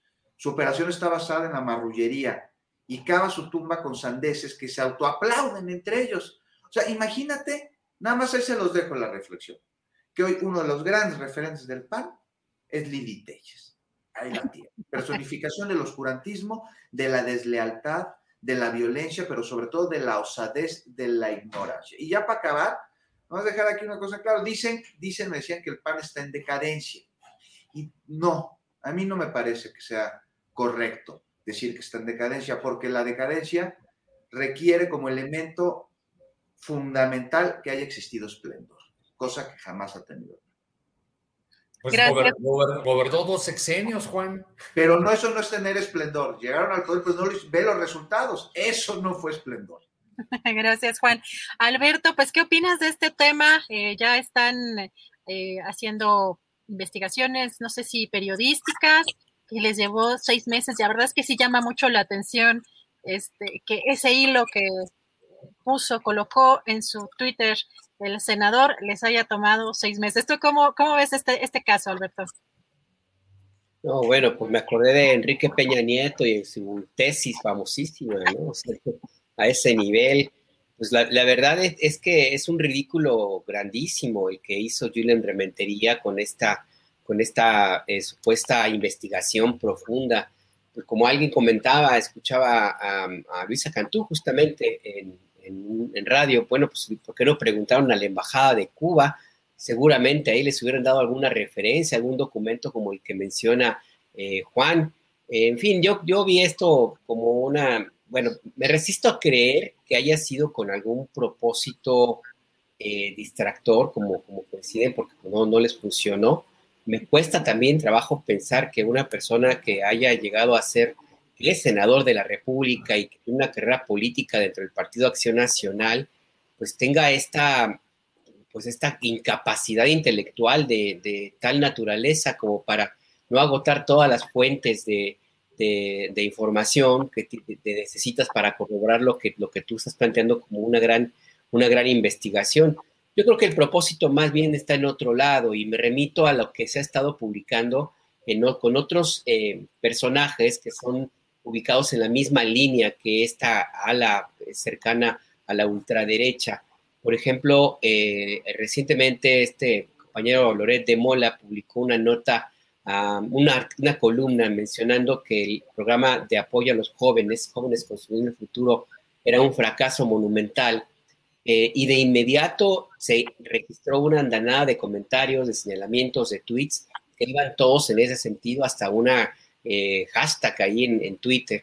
Eh, y, lo mismo sucedió con el caso ahora mismo de, de, Julen Rementería y su acuciosísima investigación, lo que me hace a mí pensar que se trata básicamente no de realmente aportar algo al debate político, sino de dejar sentado algo que le puede servir en algún futuro para algún propósito, crear esa narrativa, de irla construyendo de una narrativa de un gobierno que está en el caos, que no cumple con las responsabilidades y eventualmente utilizar todo esto para cuando la memoria sea un poco menos, eh, eh, digamos, robusta, como puede ser ahora mismo que, recordamos lo que sucedió con Julián Reventería, y utilizarlo convenientemente cuando, cuando le sea más fácil sembrar esa idea, porque ya se ha demostrado que, eh, como, ocurrió en la Ciudad de México con las alcaldías, que perdió el partido en en el gobierno que hay muchísimas personas que están dispuestas a creer lo que sea con tal de sentirse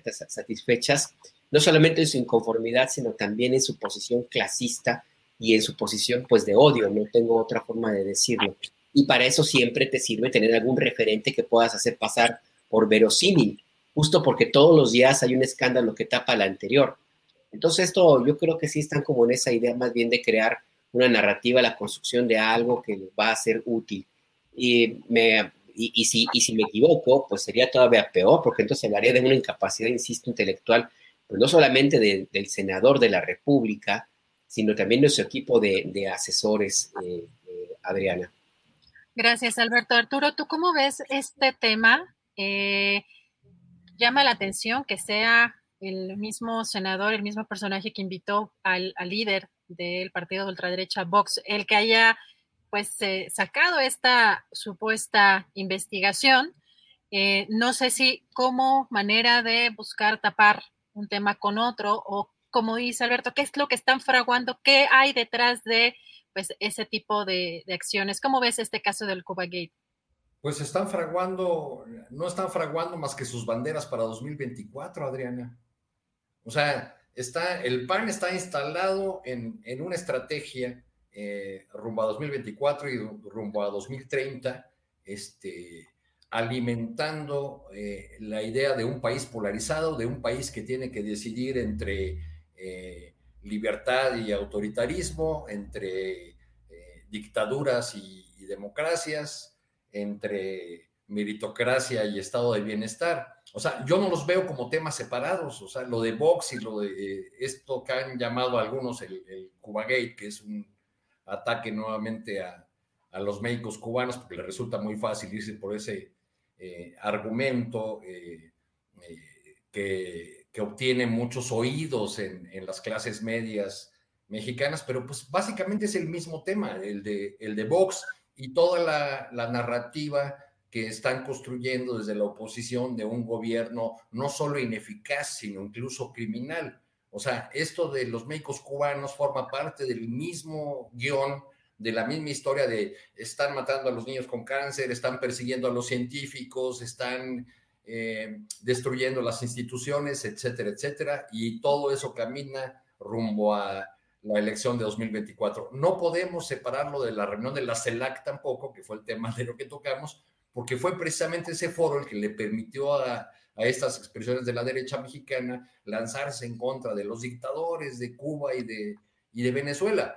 Fuerzas políticas, no solo el, el PAN, sino también entre otros analistas y, y, críticos que son muy fijados con lo que sucede en Cuba o Venezuela y que nunca han dicho una palabra con la represión en países eh, como Chile, eh, como Colombia, o que callan eh, convenientemente frente al drama centroamericano cuando, cuando se dice y, se prueba que Honduras, por ejemplo, un país que aporta una buena parte de los solicitantes de asilo en México, tiene un narcogobierno. O sea, el de Juan Orlando Hernández es un gobierno no solo con señalamientos muy duros de, estar ligado a cárteles de narcotráfico, sino ya incluso con condenas. Un hermano de Juan Orlando Hernández está preso y sentenciado en Nueva York. Gracias. Es García Luna aquellos. Así es, el García Luna.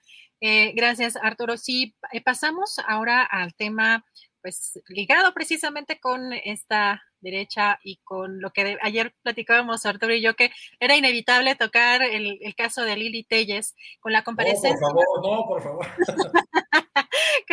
de hecho, de hecho, pues tenemos por acá el, segmentito porque, bueno, tuvo un discurso muy particular, pero empezando contigo, Juan, sobre la comparecencia de la titular de la Secretaría de Seguridad Ciudadana, Rosa Isela Rodríguez, ayer en el Congreso, y pues las reacciones también de la oposición. Por un lado, la secretaria eh, señala que no, pues no vinieron a ganar una guerra, sino a ganar la paz, aunque también reconoce el aumento en los feminicidios y algunas reacciones, pues no sé si lo vean ustedes como un show, pero eh, declaraciones de, la que parece más fuerte justamente en oposición, en oposición de pues eh, muy, no sé, yo las califiqué muy infantiles, algunas declaraciones que dio y además al llamar decanes a algunos, a los elementos del ejército de la Guardia Nacional, así que pues eh, un, un, tema que se colocó ayer en las redes sociales. ¿Cómo viste esta comparecencia, Juan, y pues estas reacciones de la, de la oposición?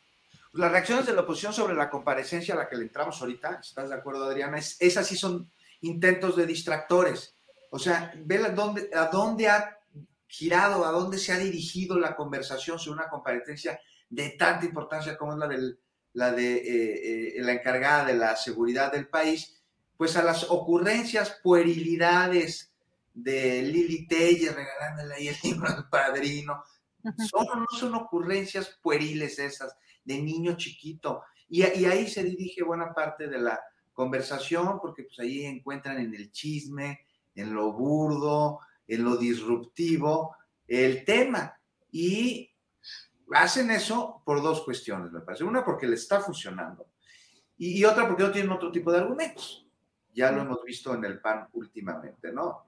Eh, ahí está la respuesta, por ejemplo, al informe de la jefa de gobierno de la Ciudad de México el viernes pasado, que en un caso que a mí me llamó enormemente la, atención, y ahí vemos la mano de Martí Batres como secretario de gobierno de la capital, pues la mayor parte de, este, los posicionamientos fueron espaldarazos a la jefa de gobierno, este, los grupos parlamentarios en el Congreso local, y la del PAN fue la única que ahí reclamó, insultó, infirió y supuso sin ningún tipo de sustento. Lo mismo sucedió ayer en, la comparecencia de Rosa Y ya sobre la comparecencia en sí, pues no sé, Adriana, sin duda esperamos resultados en materia de combate a la delincuencia, en seguridad, lo más pronto posible. es un asunto, es un asunto aquí de vida o muerte. Y la seguridad me parece la principal promesa de campaña de Andrés Manuel López Obrador y es también el principal compromiso a corto plazo de su gobierno.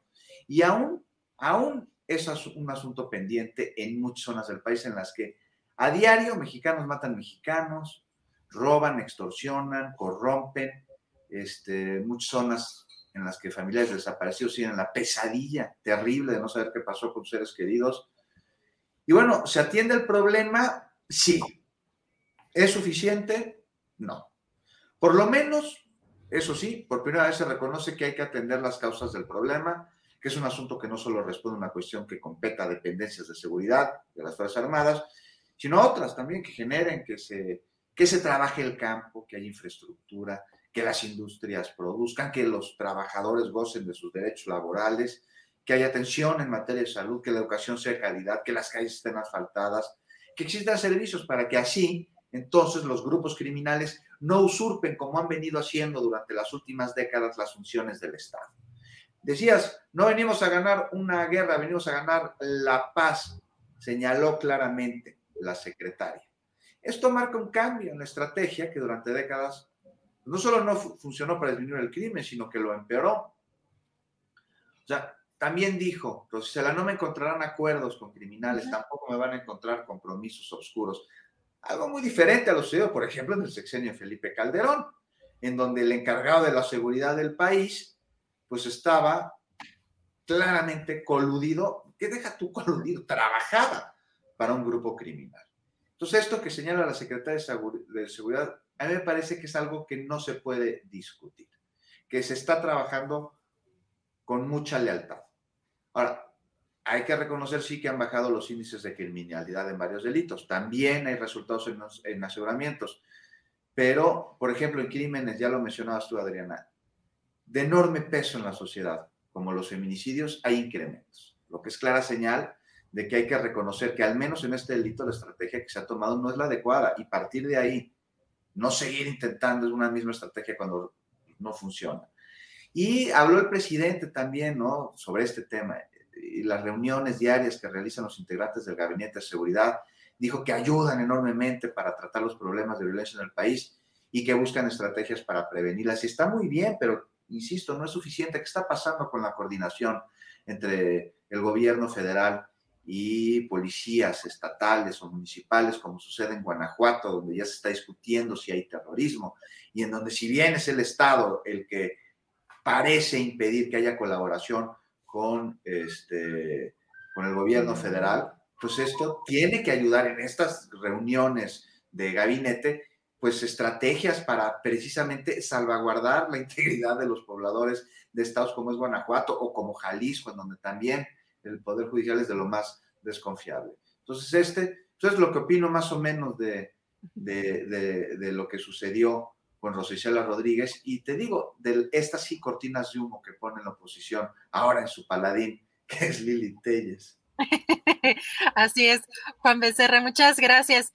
Alberto, ¿cómo ves tú esta comparecencia, pero también de las declaraciones que dio que, bueno, bastante particulares. La senadora Lili Telles decía que estas reuniones de las que hablaba Juan Becerra, justamente de estas reuniones de seguridad, eran reuniones para tomar café, para despertar bien, entre otras de sus eh, declaraciones que este, además con un discurso muy actuado o muy este, dramático eh, ahí en el, en el Congreso. ¿Cómo, ¿Cómo viste tú esta comparecencia, Alberto? Pues mira, eh, Lili Telles se comportó muy Lili Telles, muy cercana al ridículo. O sea, en, realidad ahí me, me, parece que sí fue una cosa muy sobreactuada. Eh, parecía que estaba confundiendo la, tribuna del Senado de la República con el diván, de la, consulta semanal, quincenal que deberá tener por ahí con la ayuda psiquiátrica, no lo sé. Eh, a mí lo que me preocupa, bueno, no es tanto que, exista un personaje como Lili Telles, con todas las características que, pues, que pueden sonar a chunga inclusive, sino lo que hay detrás, lo que hay detrás de, ella, no, no, como ella como, como, como persona, sino como el personaje que, como bien dice eh, Juan, es un personaje que empieza a cobrar popularidad, que está siendo impulsado, que está eh, muy arropado por los medios tradicionales. Casi todo lo que dice, todo lo que hace, hasta la barbaridad más bárbara, si se puede utilizar el término, es destacado en medios como el Universal, por ejemplo, inclusive como Reforma. Se está construyendo también alrededor de, esta, de, esta, de esta senadora la, alguna idea, la percepción de que puede ser una alternativa para una posición política mayor. Me llama la atención que existan algunas encuestadoras que la hayan ubicado ya como parte de eh, una posibilidad a medir para una eventual candidatura. Y todo esto, pues, es evidentemente falso, no, no solamente por lo que implica la capacidad intelectual de un personaje como ella, sino porque es algo que es evidentemente inflado, no tiene de dónde eh, tener alguna asidera. Para poder ser presidente de la República, pues se necesitaría por lo menos tener alguna eh, eh, lectura, alguna capacidad de análisis, algo de colmillo político. Digo, me van a decir, por, supuesto. ¿Por qué sigues criticando a Fox, caray? para. Déjalo Exactamente, pero inclusive alrededor de Fox había algo que se construyó y había alguna idea. El grupo San Ángel. Ajá, exactamente, exactamente. Había ya algo por allí, un, respaldo que yo no lo veo más allá en, en Lili Telles, no, no, más allá de algo muy inmediato y muy cercano a la ultraderecha, que es muy peligroso. En el caso de Enrique Peña Nieto, que sería otro personaje también muy cuestionable en términos de su capacidad intelectual, pues él también tuvo algún cierto colmillo político y una formación familiar, pues para, para poder medirse en, en esos terrenos y pues tuvo la capacidad por lo menos de relacionarse a su manera para el beneficio de su equipo y su grupo, que era muy compacto y todo, pero bueno, pues ahí está. En el caso de Ilte yo no, lo, no lo veo porque, porque, insisto, es un personaje construido, bastante falso, como, como ha sido toda su trayectoria en los medios de comunicación, ¿no? Entonces a mí lo, que me parece lamentable es que haya quien le crea, que haya quienes realmente lo, empiecen a verla como una alternativa.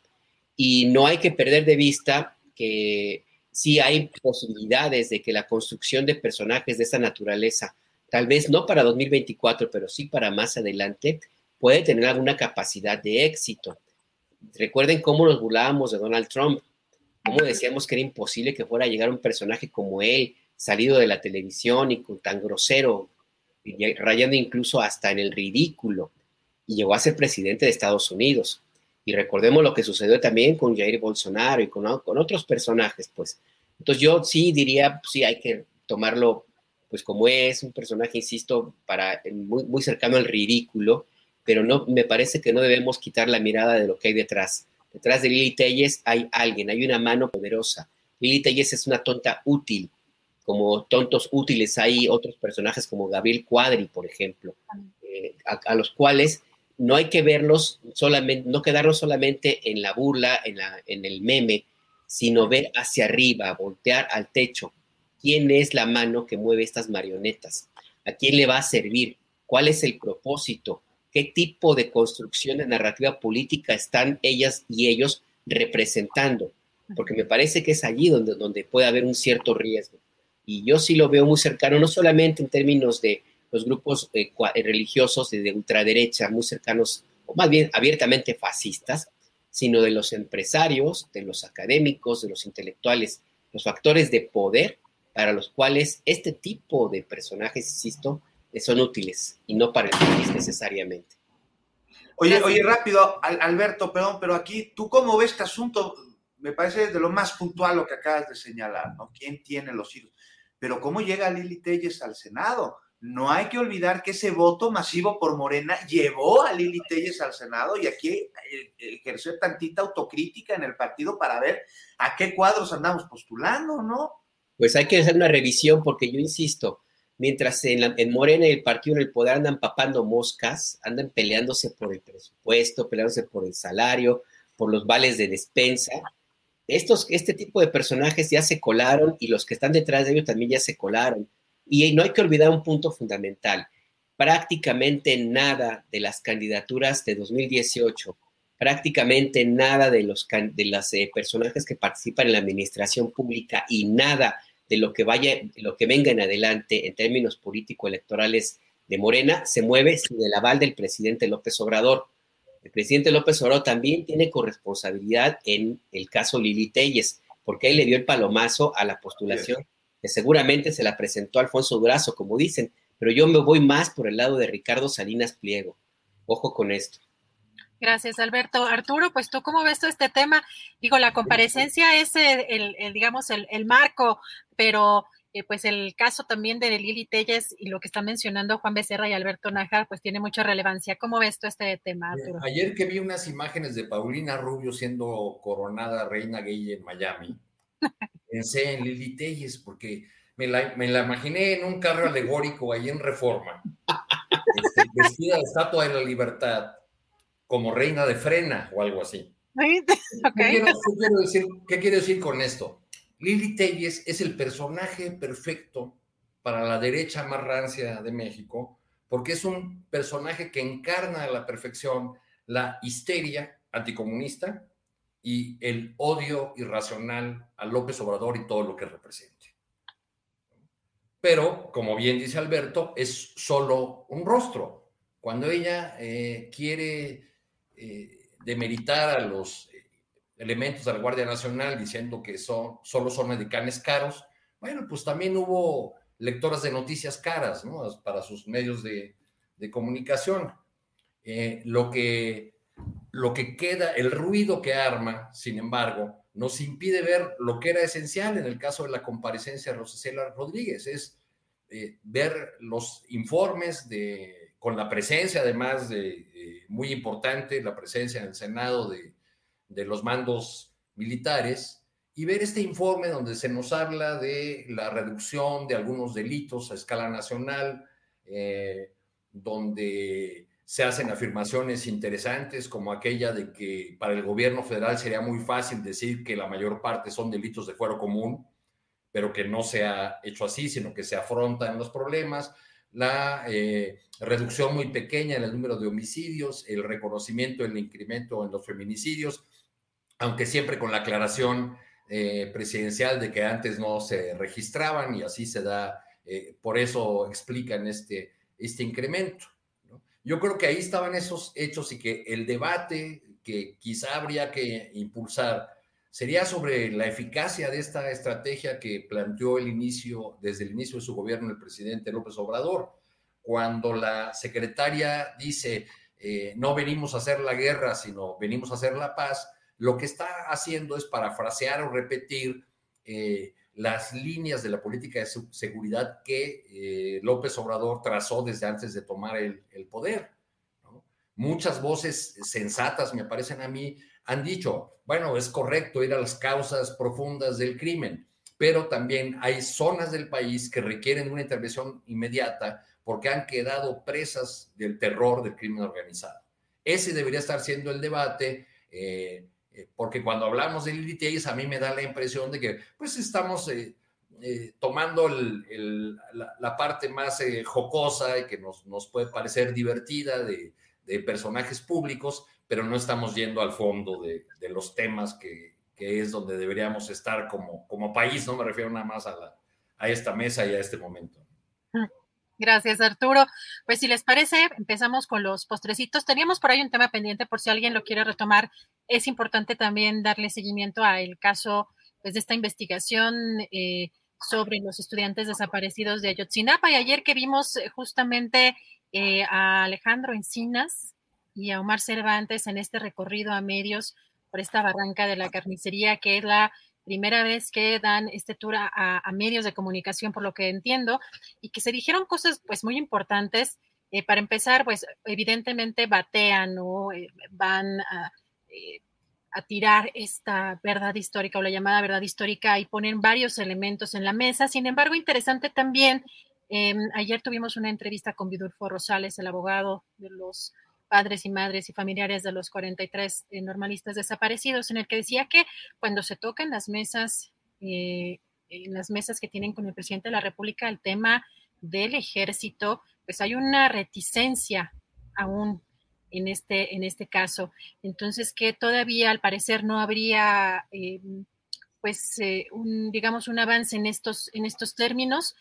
Y pues no sé, Juan Becerra, ¿tú cómo ves? Ayer eh, las investigaciones o los avances eh, que, dieron a conocer, pues sin duda son importantes, pero también se enmarca un poco en el contexto de la seguridad con las Fuerzas Armadas y esta reticencia de la que habla precisamente Vidulfo Rosales eh, a la hora de hablar de elementos del ejército. ¿Cómo ves, Juan? Pues estamos hablando aquí de un terrible cochinero durante el sexenio pasado de entrada, Adriana reconoció las labores alrededor de la búsqueda de los normalistas de Ayotzinapa, porque lo que estamos viendo, no estés de acuerdo conmigo, es evidentemente voluntad, pero también resultados. La voluntad no, no, no es suficiente si no hay una especialización en la metodología. Y estos resultados se dan debido precisamente a las labores durante este, la administración actual se están llevando y aquí hay un punto a destacar. O sea, hay que ver qué sucedió durante la administración anterior. O sea, se dieron todos los esfuerzos en el sentido de intentar borrar cualquier evidencia. Por eso los resultados ahora son tan valiosos y de una gran labor. El caso de Ayotzinapa es tan revelador de cómo se hacían las cosas en este país que lo podríamos utilizar como, como, como ejemplo, ¿no? O sea, estamos hablando de criminalidad coludida con la autoridad, impunidad, ausencia de derechos humanos, carencia de empatía al dolor de las víctimas y de sus familiares, y una coordinación interinstitucional para taparse unos a otros todo el cochinero que iban dejando.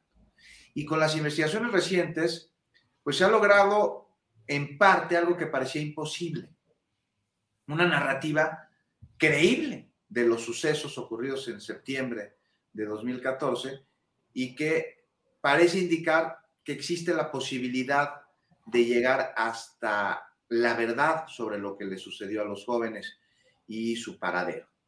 O sea, tendrá que venir también una narrativa de lo sucedido durante y después de la participación de las autoridades involucradas en la desaparición de los normalistas. Entonces también tendrá que darse a conocer este, la desaparición de las evidencias, porque una vino después de la otra, para que sí se lleve ante la justicia a los perpetradores, a sus encubridores y a los encubridores de los encubridores de, esta, de este terrible hecho sucedido que indignó no solo a México, sino a todo el mundo. Y va a estar complicado, pero yo no lo veo imposible, porque te digo que veo voluntad, pero sobre todo capacidad por parte principalmente de la Subsecretaría de Derechos Humanos de la Secretaría de Gobernación, de Alejandro Encinas y de todo su equipo. Ni perdón ni olvido, dice ya la frase que todas las noches en el pase de lista se pone y se grita. Tiene que haber perdón, pero para que exista perdón necesita haber justicia y para que exista justicia necesita haber verdad. Y estamos aún lejos de encontrar la verdad sobre todo de, de los encubrimientos posteriores a la desaparición de los jóvenes. Y todos ellos todos ellos tienen que rendir cuentas con la justicia, incluyendo los efectivos del ejército mexicano que se vieron involucrados en los hechos o que, o que taparon lo que sucedió. Gracias, Juan. Alberto, ¿tú cómo ves este tema? Eh, menciono, porque además lo, lo, publicó Julio también en su columna, precisamente estas declaraciones de Vidulfo Rosales, donde dice que en las mesas de trabajo se habla de esa responsabilidad de los militares. Eh, se pregunta, cuando el tema se toca, responde el abogado, responde Rosales, obviamente no se quiere abordar. Vemos nosotros a menudo una tendencia de querer proteger, de no querer conflictuarse con esta institución. ¿Cómo ves esta, esta, este recorrido que hicieron ayer eh, Encinas y Omar Cervantes con medios y estas declaraciones del abogado? ¿Cómo ves el caso Ayotzinapa, Alberto? Mira, el caso Ayotzinapa me parece que eh, demuestra mucho que dentro del gobierno del presidente López Obrador y en general el movimiento que lo acompaña, movimiento político, hay diferentes posturas y, ah, y con cierta frecuencia entran en conflicto. Está la posición de Alejandro Encinas, por ejemplo, eh, y la Comisión Nacional de Búsqueda, eh, lo que ocurrió pues con la famosa modificación de la ley orgánica de la Fiscalía General de la República, en donde la Comisión Nacional de Búsqueda y Alejandro Encinas abiertamente cuestionaron lo que finalmente consiguió este fiscal Alejandro Gertz Manero, que retrocedió la Fiscalía General de la República a los años 70, eh, porque es el propósito que tenía básicamente Gertz Manero.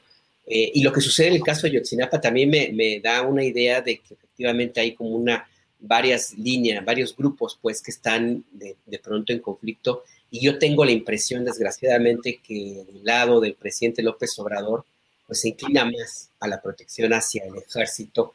Y yo soy pesimista en ese sentido, si, si nos atenemos a lo que dijo Vidulfo Rosales, en el sentido de que el presidente López Obrador, al momento de que se trata de abordar la responsabilidad o no de militares en, esta, en este que es un crimen atroz, que es la violación de derechos humanos más grave en los últimos años del reciente de México, presidente López Obrador parece que olvida el compromiso que tiene, que hizo y que sostiene, al menos en el discurso, de encontrar la verdad y encontrar a estos jóvenes. Como que no acaba de entender que para poder seguir esta misma ruta de su propio compromiso, pues tiene que pasar necesariamente porque el ejército también sea sujeto a investigación. Entonces, me parece que por ese lado, no sé hasta, hasta dónde eventualmente pueda haber una posibilidad de que efectivamente el, ejército abra la, puerta a, que se, den las investigaciones que sean necesarias. Si tomamos en cuenta que ya a partir del próximo año, pues ya empieza a, entrarse el país y el propio movimiento político del presidente López Obrador en otra dinámica ya más cercana a la sucesión presidencial. Por lo demás, sí coincido con lo que decía eh, Juan, en el sentido de que el caso Ayotzinapa es una muestra justo de, lo, de cómo se hacían las cosas y se siguen haciendo todavía en este país. Y para eso nada más un dato que mencionaban ayer mismo en la visita a la barranca de la carnicería.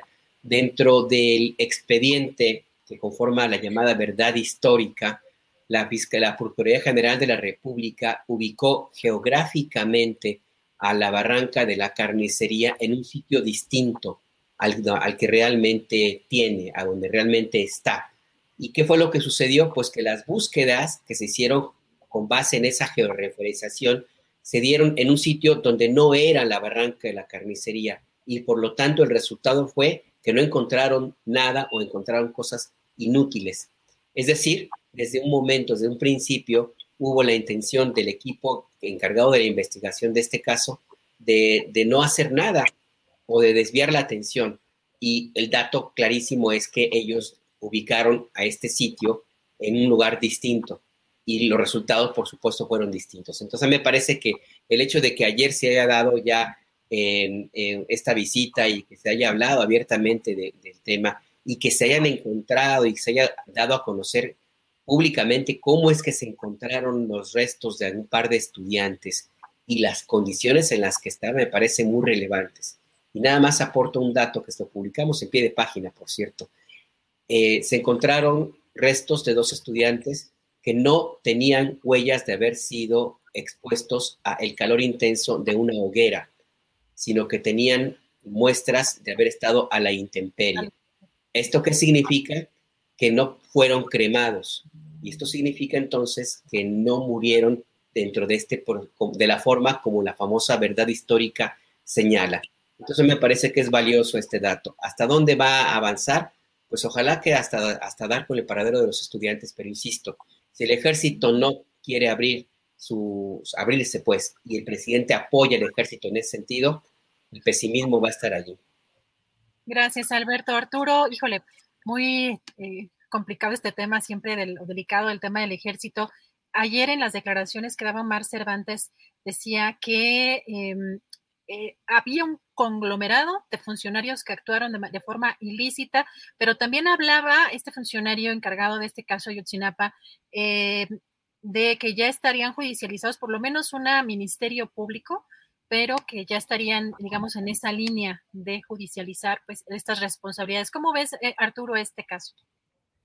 Yo tendría poco que agregar a lo que ya señalaron Juan y, Alberto. Solo les quisiera compartir un recuerdo. Cuando en 2014 anduve en Iguala, eh, subiendo a los cerros y recorriendo algunos de los eh, predios que, que han formado parte de las investigaciones, algunos de esos recorridos los hice con, los padres de familia de Ayotzinapa, eh, a quienes hay que reconocerles esa tenacidad, eh, a quienes hay que reconocerles que con el dolor que significa la ausencia de sus hijos hayan buscado en un pueblo y en otro y tocado puerta eh, por puerta en la ciudad de Iguala y las ciudades y poblaciones vecinas. En alguna ocasión subimos a, a los cerros que estaban llenos de fosas. Eh, igual estaba rodeado de fosas clandestinas. Eh, toda la gente que vive en los márgenes de la ciudad sabía dónde estaban, eh, ofrecía sus testimonios de que, bueno, pues, por aquí pasaban en la madrugada y subían y después veíamos que bajaban menos personas. Subimos por una de esas veredas, ahí eso lo relaté en alguna, en alguna nota, y vimos pues, aquellas fosas eh, con algo de agua, lodo, llenas de moscas, un olor indescriptible. Eh, al margen de, ese horror, lo que indicaba aquello es lo que acaba de, decir Alberto, que el modus operandi de ese grupo criminal no incluía la incineración, o al menos no hasta el momento en que ocurrió lo de Utsinapa, sino que solían enterrarlos en esas, en esas fosas. En fin, este domingo eh, en una semana que, será de puras marchas para la Ciudad de México, pues inicia con la, con la marcha de este domingo 26 por el séptimo aniversario de la desaparición de los jóvenes de Ayotzinapa. Y en los siguientes días, pues tenemos el, 2 de octubre, donde pues también estarán seguramente los estudiantes normalistas, y el 3, pues la marcha convocada por las sotanas en contra de la Suprema Corte y su decisión sobre el aborto. Nada más para abrir boca de lo que nos viene la siguiente semana. Ave María Purísima. Sí, gracias. Arturo, pues qué delicia platicar con ustedes, que me permitan eh, acompañarlos en esta mesa. Eh, Juan Becerra, pues si quieres un mensaje breve, un anuncio, obviamente a las nueve de la noche, para que veas que además si te ayer estabas con Saúl Arellano, porque cuando le cambié, porque ando a veces Julio también tiene sus videocharlas más o menos entre las ocho y las nueve, eh, nueve y media, dependiendo, empezando con tres cosas luego a la vez, tuviste a Saúl Arellano de México Social, así que para que veas que sí, sí estaba yo pendiente y aquí en el, en el cambio y obviamente pues en la mañana también con Momentum y Arturo Cano pues en, la jornada, siempre estamos pendientes de, sus trabajos, queridos colegas, y pues Juan, ¿con qué, ¿con qué quieres cerrar? ¿Algún mensaje, algún anuncio, algún comentario final? Pues nada más, a ver si la próxima semana incluso lo podemos platicar ver qué está sucediendo con todos estos personajes famosos que están viendo involucrados en asuntos de lavado de dinero, de este, uso de recursos de procedencia ilícita, empiezan a salir nombres, empiezan a salir sus esposos que luego se relacionan con el poder político, quién estará detrás de ello y quiénes se han visto beneficiados enormemente con estas empresas de este, de outsourcing con la que se le ha dado tanto dinero, es un tema que hay que profundizar. Y otro, que también lo vimos ayer en Capital 21, es el de las investigaciones sobre los trailers de la muerte en Jalisco, en el que más de 300 cadáveres andaban vaciándose por, por la ciudad. Y bueno, ha sido vinculado a proceso el que era director del Instituto de Investigaciones Forenses del Estado de Jalisco, cuando pues no era facultad suya eh, eh, esos cuerpos ni esos trailers, sino de la Fiscalía y sobre el ex fiscal y el secretario de gobierno, incluso el ex gobernador, bueno, a él ya lo mataron, pero no hubo ni siquiera alguna investigación. Es un tema que también necesita estar en el tintero. Claro, y justo tuvimos una entrevista, Juan, hace ratito tuvimos una entrevista con Darwin Franco de Zona Docs, precisamente sobre este tema que causó pues, mucha conmoción, el tratamiento de, pues, primero la saturación de los cuerpos pues sin identificar y luego el tratamiento, la verdad es que en un país de fosas, en un país de muertos, de, violencia, eh, pues siguen impactando este tipo de, escenarios. Así que, este, pues sí, sin duda vamos a poner en la, mesa esos temas para la siguiente semana, Juan. Y eh, Alberto, ¿tú con qué quieres cerrar? ¿A dónde nos invitas? Eh, ¿Qué quieres anunciar o qué quieres, qué quieres comentar? Bueno, ya tú comentaste de momento, pues mañana a las 9 de la mañana, el canal de Rompeviento TV, ahí, ahí nos vemos, ahí están todos cordialmente invitados, por supuesto. Ojalá algún día podamos organizar una mesa todos los que estamos aquí, sería muy, muy buena. Eh, y nada más cerrar con un apunte rapidísimo, la crisis migratoria con las, personas migrantes que vienen de Haití eh, es algo que no podemos despegarle la, mirada. Eh, hay que ahondar en la, manera en las cuales pudieron escapar de ese cerco militar que este, existe en la frontera sur de México y lograron llegar en autobuses hasta el norte del país, hasta Ciudad Acuña, el caso de Coahuila, y también hacia la parte de Tamaulipas. Eh, esto nos habla de algo más allá de solamente lo que hemos visto hasta ahora, que es un grupo de personas que no, que no tienen vienen escapando de la pobreza, por supuesto, y la violencia en su país. Habla de una estructura que les ha permitido moverse y llegar hasta allá. Y yo creo que el tema va a seguir y va a agravarse. Entonces, esto puede ser una, una piedrota en el zapato para, de nuevo, para el presidente López Obrador. Habrá que estar pendientes, Adriana. Y gracias. Gracias. Gracias a ti, Alberto. Arturo, pues el, como dice Julio, el postrecito, ¿con qué te gustaría cerrar, Arturo? Mi, postrecito es el siguiente. En, estos días se, se ha dado el, se ha repetido el fenómeno de que ese escándalo, a veces sin sentido, que es nuestro debate público, está lleno de palabras que se, que se usan con mucha irresponsabilidad, con mucha facilidad.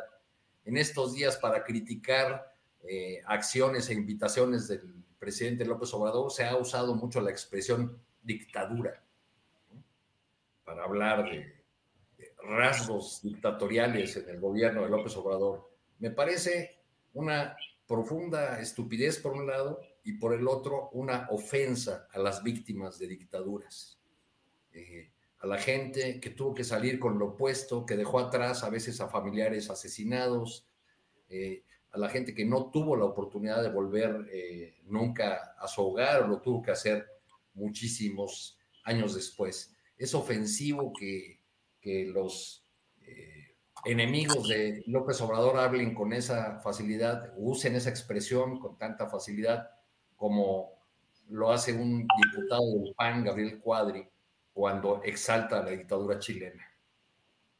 Gracias, Arturo. Pues sí, muy importante. Y también hablan con una facilidad de socialismo, de comunismo, de pues un montón de conceptos que de pronto no tienen, no tienen dónde, dónde sostenerse.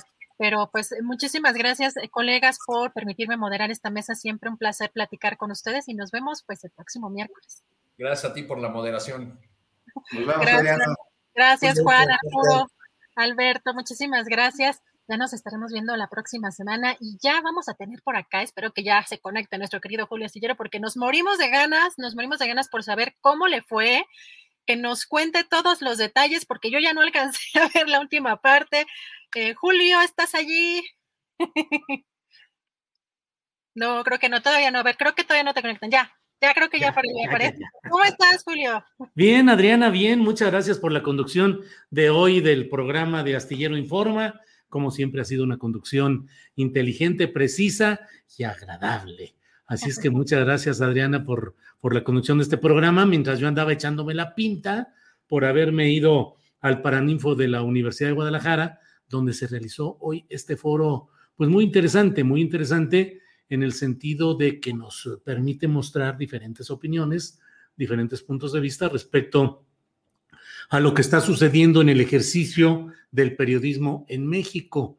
Eh, y bueno, pues la verdad, eh, Adriana, todavía ayer y todavía hoy, antes de mi participación, había mucha gente que señalaba que a qué iba ese tipo de foros, que no le gustaba verme eh, en, esa, en un contexto así. Y yo les he dicho que, bueno, para empezar, no tengo una identidad frágil, es decir, hay gente que cree que por sentarte con alguien que piensa distinto de ti o por ir a un foro con gente que puede pensar moderada o radicalmente de manera distinta a ti, pues te vas a contaminar o te vas a convertir a lo que no eres. Sería tener una identidad muy frágil y no tener la seguridad y la convicción de lo que uno piensa y de lo que uno es. Finalmente, pues pude ir y dije lo que yo creo, lo que pienso y lo que ha sido mi convicción respecto a lo que sucede con el periodismo.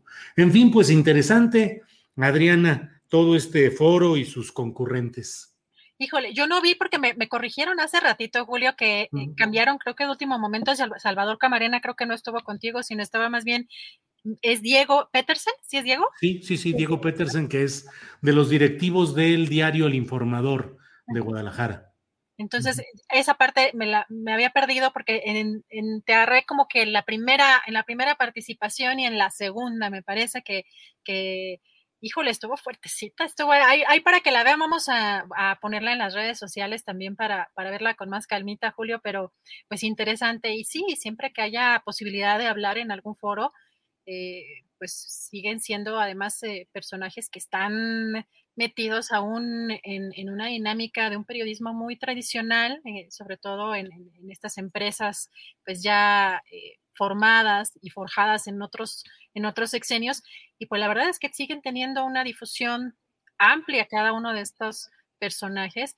Y yo soy de la idea, coincido contigo, que si tienes la oportunidad de tener un foro y tener y que respeten tu voz, que te permitan decir lo que opinas, pues adelante. Así que yo la verdad es que aplaudo tu participación, lo, lo que vi, hasta lo que pude ver ya que entrábamos a la una acá al programa, siempre defendiendo pues el periodismo independiente y también en este caso la, la participación de las mujeres, que, que también ya lo mencionabas, pues el periodismo ha hecho sobre todo y con grandes reporteras, grandes periodistas, ha hecho aportaciones muy importantes en los últimos años, Julio. Así que pues vamos a estar pendientes, este, por lo menos a mí el tramito que me faltó de, de, verte, porque creo que duró como hora y media, duró como hora y media. Sí, como hora y media. Nos habían dicho que iba a ser las dos horas de las 12 a las 2 de la tarde, pero finalmente como a la hora y media eh, terminó y bueno, pues ya fue una, una intervención eh, pues estuvo toda la élite organizadora de, este, de esta reunión, desde luego eh, Mario Vargas Llosa, un hombre al que admiro mucho como literato, como escritor, eh, sus libros me han parecido siempre de una gran confección, muy bien hechos, bien escritos y muy distante yo en el pensamiento político respecto a las posturas de Vargas Llosa.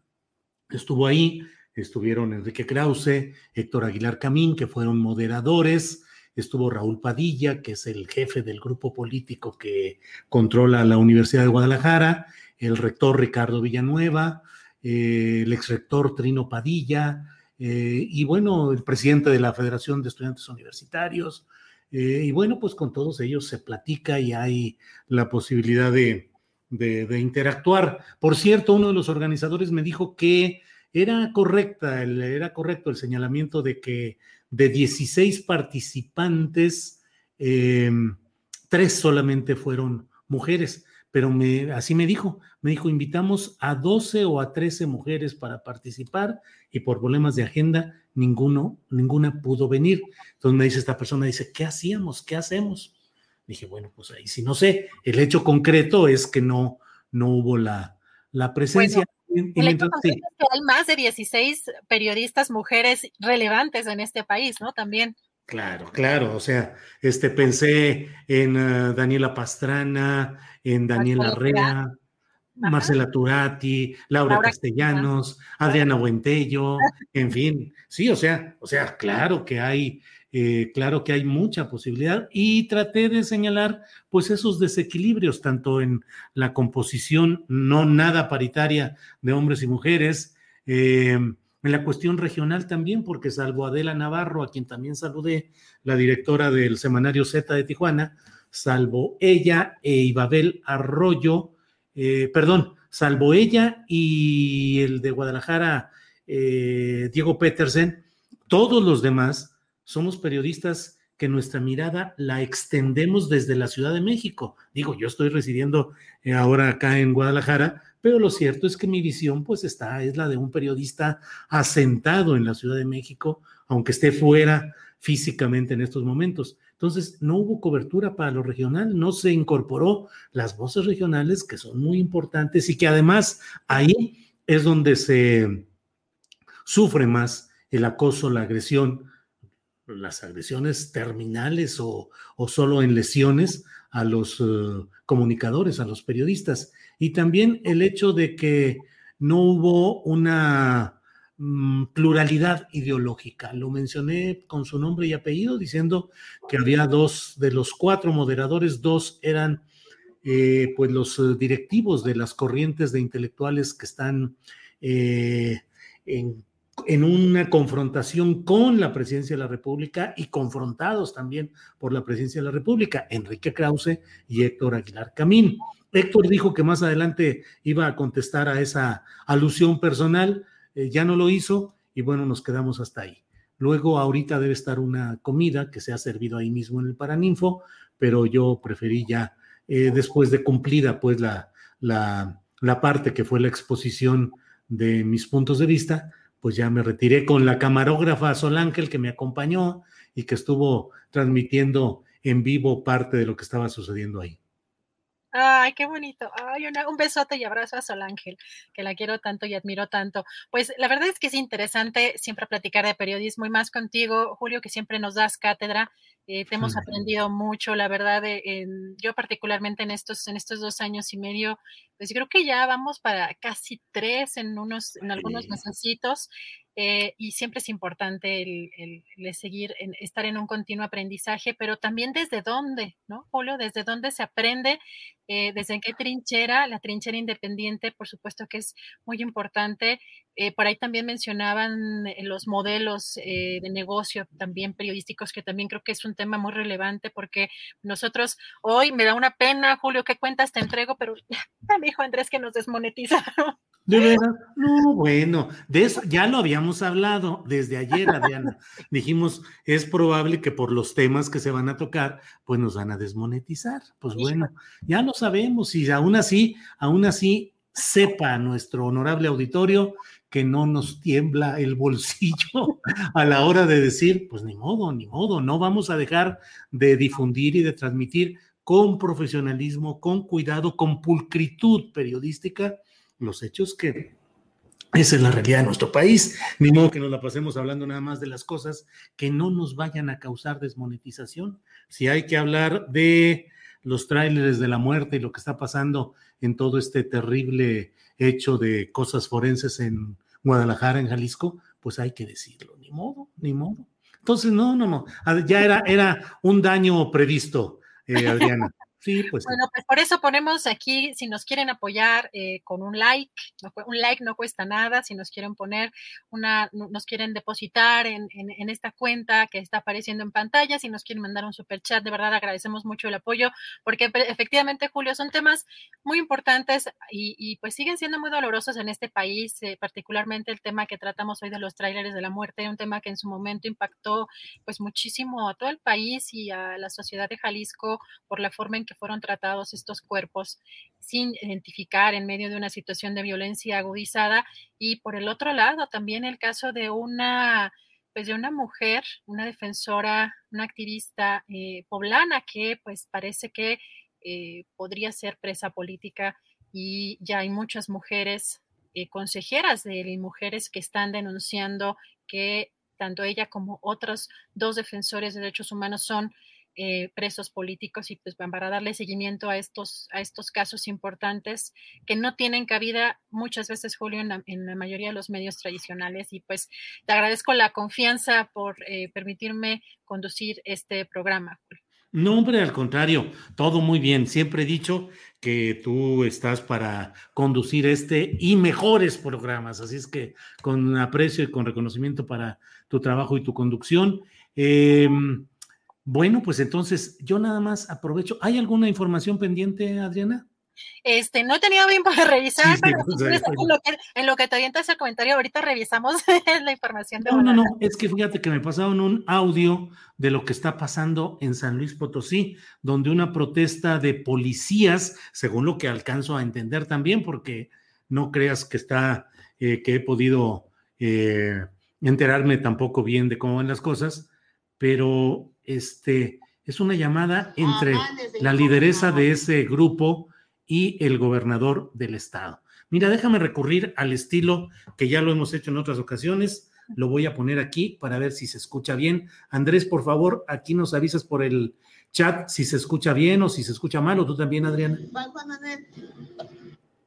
Carreras. Amande, señor gobernador. A ver, Adriana, necesito que te vengas para ponernos a trabajar. No, no, no, licenciado. Ya, me ya, este gobernador, ya me tuvieron ahí todo el tiempo que quisieron y nomás no hicieron nada. No, eh, eh, Adriana, ya sabes que el, el, recurso está y con mucho gusto lo vamos a hacer. Pero ven, ayúdanos nada más a construir cómo. No, no, no. Este es trabajo de usted, de sus titulares, señor gobernador. O sea, no. De acuerdo. No, yo no voy a acudir, vengan ustedes aquí, ya fue mucho. Adriana, así no funcionan las cosas. A eso es lo que deberían de ver ustedes. Ahí me tuvieron el miércoles, me tuvieron el viernes, me tuvieron todo el tiempo y no hicieron nada. Adriana, va a venir también Jorge Vega. ¿Y él quién es? Eh, pues es el subsecretario por el que te tienes que entender a partir del sábado. Por eso, pero a mí, ¿por qué me meten con la administración entrante? Si los que tienen que dar solución ustedes, son ustedes. Que podamos construir entre todos la salida bien. No. Adriana, Adriana, esto, esto se resuelve, perdóname, sin tanto, sin tanto sombrerazo, se resuelve rápido. Señor gobernador, tengo desde aquí, desde a las cinco y media de la mañana, ¿qué horas son? Y todavía no lo pueden resolver. Te esperamos a la una. No, ahí, ahí siguen esperando, aparte no me puedo mover. No me puedo mover. Puedes. No puedo. tienes que darle salida al tema. No puede que no haya salida al tema. La salida la tienen que dar ustedes, no yo, ustedes, porque si usted me está diciendo está el recurso, ponga a trabajar a sus titulares y que ya no se empiecen a dispersar. Ustedes son los que tienen que dar salida, no yo y con eso queda. Pues ¿cómo queda? Pues que me depositen, que me hagan el depósito ahora el seguro de gastos médicos mayores y aparte el seguro de vida, ¿usted cree es justo? ¿Usted cree que es justo que estemos sin esas prestaciones que son muy necesarias? Yo creo que sí se puede, por eso necesitas venir. Lo de la lo, lo, de, lo del aumento, ¿sí me entiendes? Sí. Y lo otro lo tenemos que platicar con la siguiente administración. No, no, no, no, no. No, hay a las personas que tanto me estuvieron echando mentiras y nada más prometiéndose que ahora sí ya vamos a pagar el seguro, a ellos mándelos llamar, señor gobernador, entiéndame. Yo nada más lo único que quiero es que nos entiendan, no estamos pidiendo nada fuera de lo normal. Y luego con las declaraciones que están haciendo, menos, o sea, menos. Ya nada más háganos la dispersión de nuestro incremento salarial y que nos enseñen las pólizas de pago y con gusto retiramos de aquí.